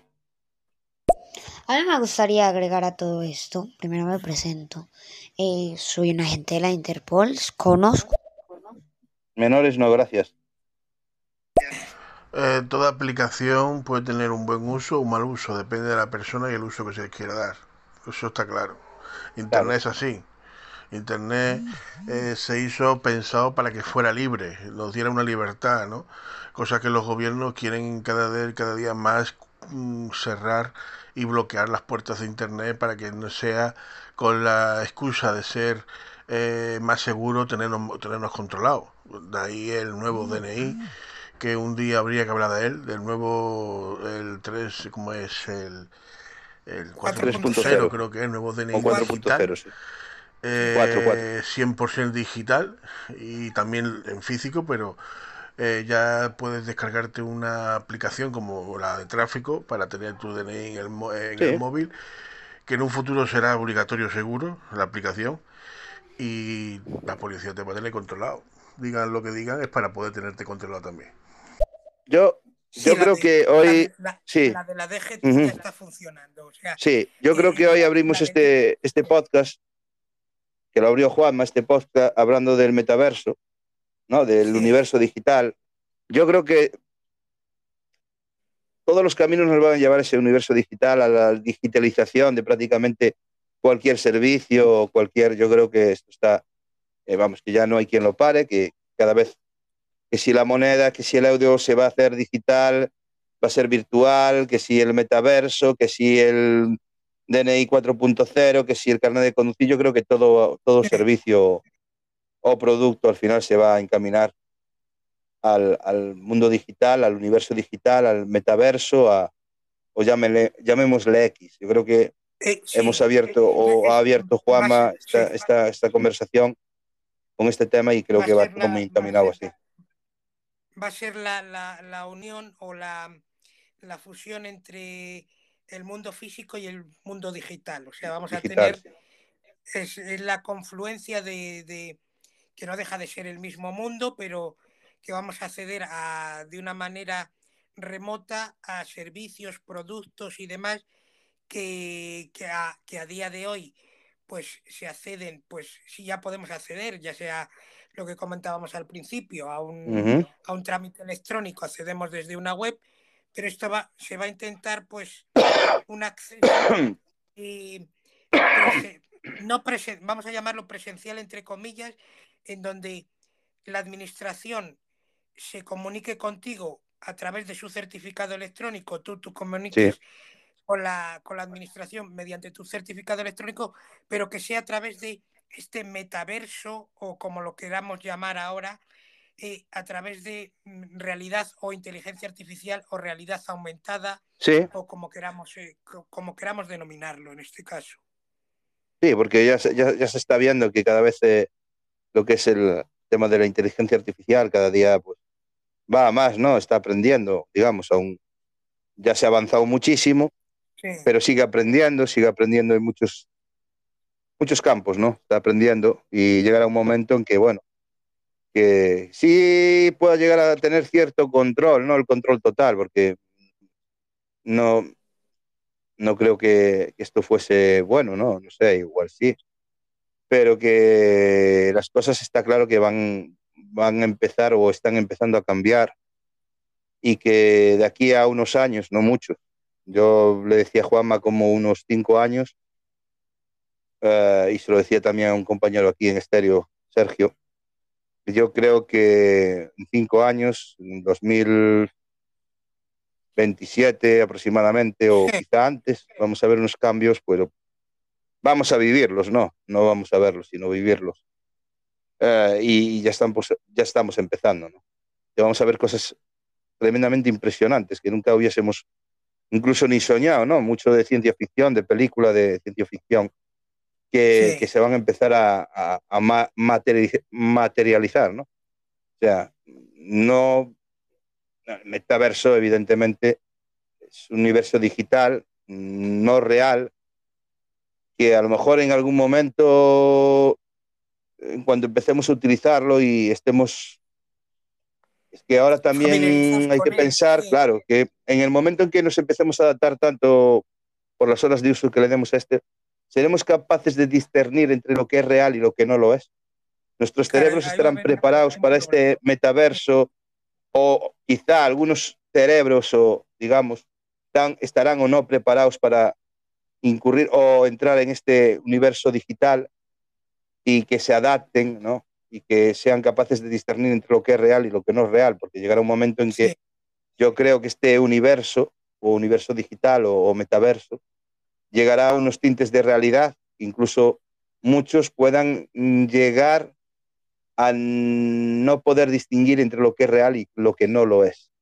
Parece una coña, ¿no? Pero creo que dentro de unos cuantos años, si, si seguimos por aquí, o si seguimos en contacto, creo que me vais a dar la razón que en principio ahora son unos avatares, tipo así como los que tenemos aquí en estéreo. Eh, tenemos un parecido con el avatar y demás, pero yo creo que llegará un momento en que será nuestra imagen ¿no? real, la que esté dentro de ese universo digital. Y, y, yo creo que llegará un momento en que sea tan real como la realidad misma. Y que haya personas que, que, que sí que puedan llegar a tener problemas en este sentido, que no lleguen a distinguir de lo que es real o que no es real. Y eso podrá llegar a ser un problema, porque sabemos que ya hay trajes que se utilizan dentro de este metaverso, universo uh, digital, llámale X, que incluso pueden hacernos sentir dolor. Tener sensaciones de frío, calor, dolor. Mm, y esto, pues, evidentemente se sigue investigando, se sigue desarrollando. Llegará un momento en que pueda llegar a ser tan real como la vida misma. Que lo cual no digo que sea, llegue a ser malo, ¿no? ¿no? No tengo por qué decir eso, ¿no? Pero que sí que ocurrirá, y ya está ocurriendo, ¿no? Eh, con operaciones que pueden operar a larga distancia con robots y demás, y, y esto te, se, empezará todo a, a, bueno, pues como a, a unir, ¿no? Dentro de este universo digital, que a lo mejor después haya gente que incluso haga su vida por completo en un universo digital o un universo, un metaverso que creo que pueda, puede ocurrir y, que, y que creo que va a ocurrir, ¿no? Que personas según su, su profesión o, o incluso llegado a otras profesiones, llegarlas a adaptar, incluso como el que el doctor que opera a larga distancia, como el albañil que pone ladrillos a larga distancia, no lo sé. No sé qué ocurrirá con esto. Pero podría ocurrir, ¿no? Entonces llegaría a ser como una matriz, ¿no? En la que todos estaríamos conectados a, a este metaverso, universo digital, y que, bueno, no sé, no sé. Eh, a lo mejor lo veis que estoy aquí divagando con, con historias que son muy fantasiosas, pero eh, que no tan lejos de la realidad, ¿eh? Cuidado, ¿eh? eh no, yo, yo, creo que está... Es algo para debatir, para pensar y, sí. Y, creo que puede llegar un momento en que nuestros, nuestros cerebros incluso se puedan ver afectados por este metaverso o universo digital una vez traspasada ya las barreras de casi la realidad, ¿no? De el dolor, el frío, el sentir, el de, no sé, y el llegar a confundir a la mente, el cerebro, de, de, de es real o que no es real. Podría suceder y creo que, que, a lo mejor suceda. Creo que se verá. Se verá, hay gente que está teniendo problemas, re, realmente está teniendo problemas mentales con esto de, de mundos digitales y demás. Pero bueno, ahí lo dejo. No tenemos mucho más tiempo, pero Nada, si quieres reproducimos dale, audios, dale, no sé, no sé qué opinas tú de lo que acabo de comentar, ¿no? Sí. ¿Qué opinas yo, yo tú, Sergio? Que, sí, yo, yo creo que va a haber un va a haber ahí un punto de inflexión en donde va a ser muy difícil el, el diferenciar lo real de lo bueno, que lo otro no deja de ser también real. Va a ser una conexión claro. virtual a, a, la realidad, porque va a ser una conexión virtual a la realidad. Va a ser un, la unión de, la, de, las dos cosas. Yo creo que eh, lo veremos a corto plazo, o sea, no, no de una manera inminente, pero yo creo que ya está entrando, de, ya está entrando, eh, yo creo que lo que has comentado en tema de operaciones y demás, ya, ya está aquí, o sea, lo que pasa es que se está implantando en más campos, en más áreas, o sea, se irá implantando, sí. pues se irá extendiendo pues a todas las áreas. Ya sí, yo creo que una vez que empecemos sí, a, re, a, robotizar prácticamente todo el mercado, sabemos que ya hay sí. supermercados inteligentes, robots que, que, se utilizan para la agricultura, incluso robots que algunos se utilizan para la construcción, eh, robots que se utilizan para la hostelería, eh, esto, vamos, no tiene ya, prácticamente no tiene límites, ¿no? En cuanto se empiece a robotizar sí. prácticamente cualquier tarea o oficio que de manera física, que se tiene que hacer, que realizar a día de hoy de manera física, más física, que se empiecen a implementar estos, estos robots o esta o inteligencia artificial sumada a los robots sí. y que puedan realizar este tipo de trabajos y que aún así quieran que una persona esté detrás para controlar el sistema y que sean expertos en ese campo, por ejemplo, en el campo de la agricultura o albañilería o lo que sea fontanería, aunque esté un robot realizando el trabajo, que sea un verdadero experto aún teniendo la inteligencia artificial, quien desde un metaverso o universo digital pueda controlar y pueda manejar estos aparatos que están a lo mejor a distancia. es. Puede ocurrir, puede ocurrir, puede ocurrir. De hecho, se está viendo que tanto la construcción, que se está robotizando también la construcción, eh, la agricultura también se está robotizando, la farmacia también se está robotizando, la, hostel la hostelería, la, bueno, pues, la alimentación, prácticamente todos los campos se están empezando a robotizar de una u otra manera. Entonces, sí. no sería muy raro que al final todas estas máquinas estuviesen conectadas en un metaverso o, universo digital o llamémosle X, en el cual hay personas detrás desde sus casas manejando a estos robots como la inteligencia artificial o apoyados de la inteligencia artificial, pero manejados por personas desde largas distancias en, en, su casa y, y, y, cobrando por ello, vamos realizando un trabajo como tal. Que podría ocurrir, que lo vemos muy lejano y muy de ciencia ficción, y muy a lo Matrix, y a lo mejor pueda acabar sucediendo. No sé qué opinas tú, Sergio. Sí, o Sergio sí, Juanma. Perdona. Sí, yo, yo, creo que, yo creo que sí, que se terminará implantando y, y como comentamos al principio, pues será la unión de, la, de las dos. O sea, todo será en, de manera física y de manera digital. O sea, será la conjunción de las dos, de los dos que vuelva a repetirme, no son dos mundos, sino que es un mundo única y exclusivamente. Uh -huh.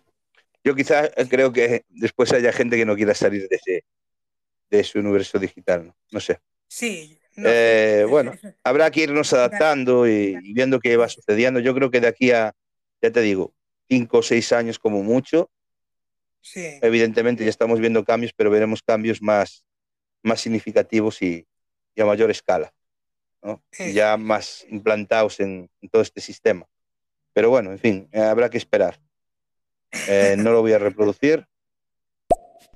Pues yo no sabía que había profesores que obligaban a los pobres chavales a llevar esos aparatejos infernales para aprender, cuando se supone que un profesor tiene que, enseñar con los métodos eh, tradicionales como un libro o muchas otras técnicas y no recurrir. Yo, si fuera el ministro de Educación, inmediatamente eh, haría destituir a todos esos profesores, mal llamados profesores.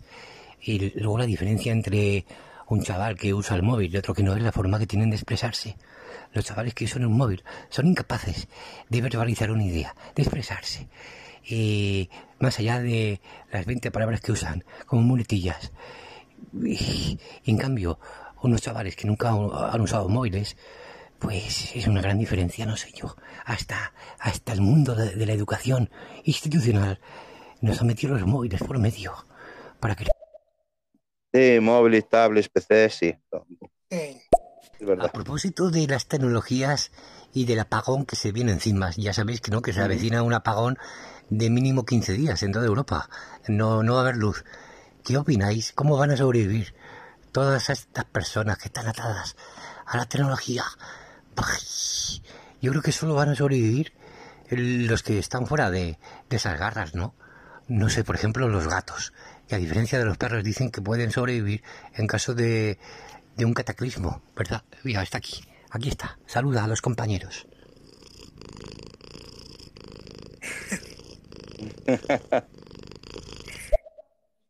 Pues bueno, nos tendremos que adaptar, ¿no? Sí, veremos lo que ocurre, veremos lo que ocurre. Veremos lo que sucede. De momento, lo que, lo que yo recomiendo es víveres, un poquito, bueno, un poquito. Víveres, agua y, bueno, pues alguna que otra batería, alguna que otra eh, linterna de dinamo y poco más. O sea, yo, yo, creo que esto no va a ser más que en caso de, de darse la ocasión o, o, el momento de que haya un apagón por 15 días, um, las personas normales y corrientes sin malas ideas de que puedan incurrir en delitos de saqueos y hurtos y, y vandalismo y demás, pues saldremos adelante como, como, como siempre lo hemos hecho, ¿no? Eh, evidentemente esto no, no, no, creo que sea una cosa igual ni, ni, vaya a suceder, ¿no? Pero cuando el río suena, agua lleva, ¿no? Dicen. Entonces, bueno, habrá que estar un poco preparados. Tampoco nos podemos obsesionar con este tema, con este tipo de noticias. En fin. Con cuidado. Solo con cuidado. Dale, si quieres, hazlo. El metaverso ya habla de, son palabras mayores, realmente. El metaverso también habla de la posibilidad de traspasar la conciencia humana a una conciencia robótica. Uh -huh. Y de ahí están los científicos, ahí están los científicos intentando, intentando buscar la fórmula de conseguirlo. El día que consigamos pasar la conciencia humana a un, a un robot, un ordenador, es cuando ya consideremos la vida eterna, se puede decir. Pero no dejamos de jugar a ser Dios. Yo no soy creyente, o sea, Dios para mí mm, puede ser un alienígena, un alienígena que nos puso aquí con un, motivo. Un motivo es de saber cuál. Pero es una forma de hablar, ¿no? Y es muy interesante este mundo del metaverso. Y es muy interesante la ciencia esa de poder pasar la conciencia a un robot. Yo sinceramente, mm, a mí no me importaría vivir eternamente. Bueno, habría que ver si la situación, no sé, creo que al final sería... A ver, a, a ver cómo, sería, a ver cómo funciona que... todo esto. Claro. Eh, nada, pues eh, ha llegado, que son las dos y media casi, que sí. es la hora hemos, en la que hemos, terminamos este, este show. Hemos uh -huh. dejado ahí varias cosas en el. Sí, en pero el bueno. Yo creo que las, las desgranaremos el, el sí. próximo programa, yo creo. Sí. Eh, me gustaría dejar aquí, bueno, la gente que nos está escuchando o que pueda llegar después en diferido, saber diferentes vías sí. de cómo, bueno, tanto Spotify como, como Anchor, como, como nuestros canales en Telegram para, bueno, consultarnos o hacernos alguna consulta. Eh, si tienen alguna duda o quieren saber pues, por algún dispositivo en concreto o algún fallo informático que puedan tener, podernos consultar de manera más directa. Eh, desde mi Instagram, si queréis, tenéis un enlace, el cual os lleva todos los enlaces que tenemos disponibles, tanto en nuestro canal de Tecno Testering, ¿eh? como canal de Telegram de este show, de este, de este directo, eh, y la posibilidad de, de, escucharlo, como decía aquí nuestro amigo Juanma, En desde de Spotify, de- en diferido, sin, sin tener que descargar ningún tipo de aplicación. Entonces, Sí, bueno, ahí están la- las vías de, de contacto y, y cómo acceder a estos, a estos directos, estos shows, podcasts, llámale como quieras, porque en sí como Sí. podcast no, pero sí como directo. Y, y poco más os podemos decir. El próximo fin de semana entraremos con otro, con otro directo, con otro show que haremos para seguir desgranando todos los temas que traíamos hoy, porque al final si- siempre se nos va cortando el tiempo. Eh, a lo mejor es que nos paramos mucho en ciertos temas, pero bueno, yo creo que es necesario al final ir separando un poquito los temas para que la gente también vaya asimilándolo. Sí, Y entonces nada, que eso, que agradecidos por, por la audiencia que hemos tenido hoy, por los mensajes que hemos recibido, por el apoyo. Muchas gracias a todos por estar aquí, por vuestro tiempo. Eh, y poco más que deciros, nada, que en breve subiremos el, el, el programa a Spotify, para, lo que ten- para, lo que, para que lo tengáis disponible, también en, en, en Telegram. Y nada, cualquier duda que tengáis, cualquier pregunta que queréis realizarnos, eh, ahí tenéis las vías ¿no? de contacto. sí, te- Eh, nada, Que nuestro si quieres Instagram, reproduzco estos cuatro, sí, estos cuatro audios. sí, Sí, desde el perfil de Instagram tienen allí un enlace que les lleva a todos los. A to- tanto A. Telegram, Tecnotestering, a todos los apartados que tenemos disponibles para vosotros. Ahí los podéis encontrar sin ningún tipo de problema. Yo creo que no, no, no queda más mm, que decir, no, más que agradecer al público como hemos hecho, como siempre hacemos. Y ah, nada, voy a, voy a reproducir estos cinco audios y nosotros nos Vale. tenemos que ir porque nuestro tiempo es Vale. muy limitado y es lo que hay. Me gustaría estar más tiempo con vosotros, pero no podemos, la verdad. Muchísimas gracias de verdad a, a todos. Muchas gracias a todos, de verdad. De verdad, muchísimas gracias. Pues en, en ese metaverso que van a crear, que ya lo anunció esta semana el pollo este de Facebook, yo creo que en ese metaverso en teoría todo podría ser perfecto.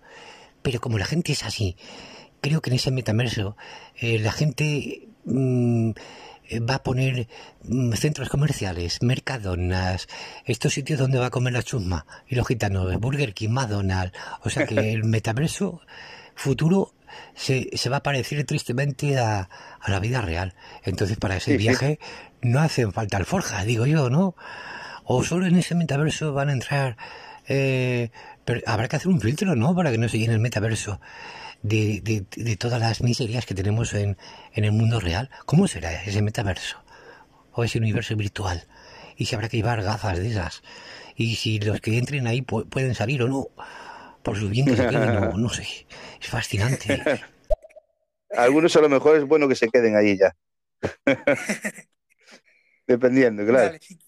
A ver. Un saludo, chicos. Moca para la paca, besos para pepis. no, muchas gracias. Venga, hasta luego. Venga, Muchas un gracias. saludo, eventos.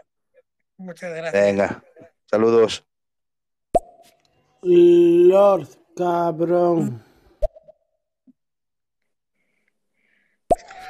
Bueno, deciros nada más que ha sido un placer, un programa muy interesante. Intentaré ponerme todos los domingos y escucharos. Es bastante interesante que haya gente que, sea, que, que dé este tipo de información de internet, de seguridad. Y una cosilla, Lord, cuando tú puedas, por privado me vas a decir cómo seis lo de descargar ese estéreo, porque yo he intentado descargar los, algunos shows de estéreo en mi móvil, hechos eh, que yo he hecho, y pone que se descarga, pero después me pongo a buscarlos y no está en ningún lado. Miro archivo por archivo, carpeta por carpeta, y es que no, no aparece, no sé dónde coño los mete, o no llega a descargarlo, una de dos, no, no sé, no sé. Este móvil, este es un Opel, eh, es bastante extraño. eh. Ah, por si tú tienes algún algo, alguna idea, eh, me lo comenta por privado. Sí, no tienes ningún problema, hombre. Es muy sencillo. Es muy sencillo. Bueno, pues nada, eh, quedan dos audios aquí. Eh, no voy a reproducirlos porque uno es un menor y otro es un descerebrado. Eh, solo decirte que, a ver, nosotros venimos aquí a realizar contenido. Si no te gusta, simplemente con pasar de show tienes suficiente. Eh, no venimos aquí de cachondeo ni a bromear con la gente. Eh, creo que somos bastante respetuosos con todo el mundo. Entiendo que a lo mejor tú vengas con ese tipo de cachondeo, pero igual no es el lugar indicado. Entonces, si quieres bloquearme, puedes hacerlo. Si quieres, eh, bueno, no escucharlo más, también puedes hacerlo. Te invito a ello, porque nosotros venimos aquí a realizar contenido, ¿vale? A compartirlo con la gente. Si a alguien le vale de algo, pues estamos muy contentos, no ganamos dinero con esto y invertimos nuestro tiempo personal para traeros aquí contenido. Nada más, simple y llanamente eso. Eh, que si después yo soy lo que acabas de mencionar o no, bueno, me lo voy a guardar para mí. A lo mejor es tu opinión personal. Yo no me he metido contigo ni te he faltado respeto y creo que has quedado muy mal, ¿no? Como persona, pues eh, un poco deseable, ¿no?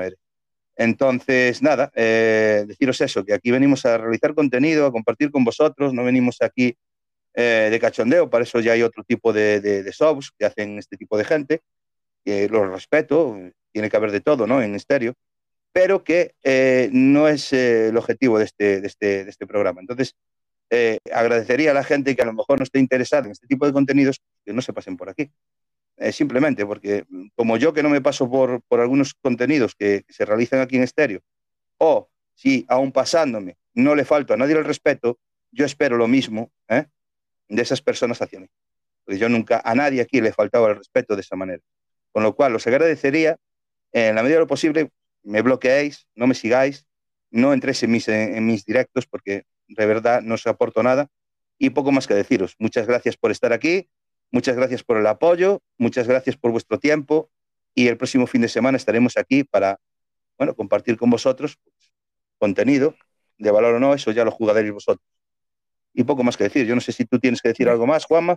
De verdad que, que para mí ha sido un, un placer, como, como, todos los sábados, el hacer esta, esta charla contigo y que de verdad muchísimas gracias a todos los que habéis participado, nos habéis escuchado y nos habéis apoyado con audios y demás y que intentaremos pues el fin de semana que viene pues desgranar un poco como hacemos todos los fines de semana pues los peligros que, que tenemos en, en internet y, y, dar esas pequeñas pinceladas, esos pequeños tips para, para poder luchar y combatir pues contra esos peligros que tenemos en nuestro día a día digital.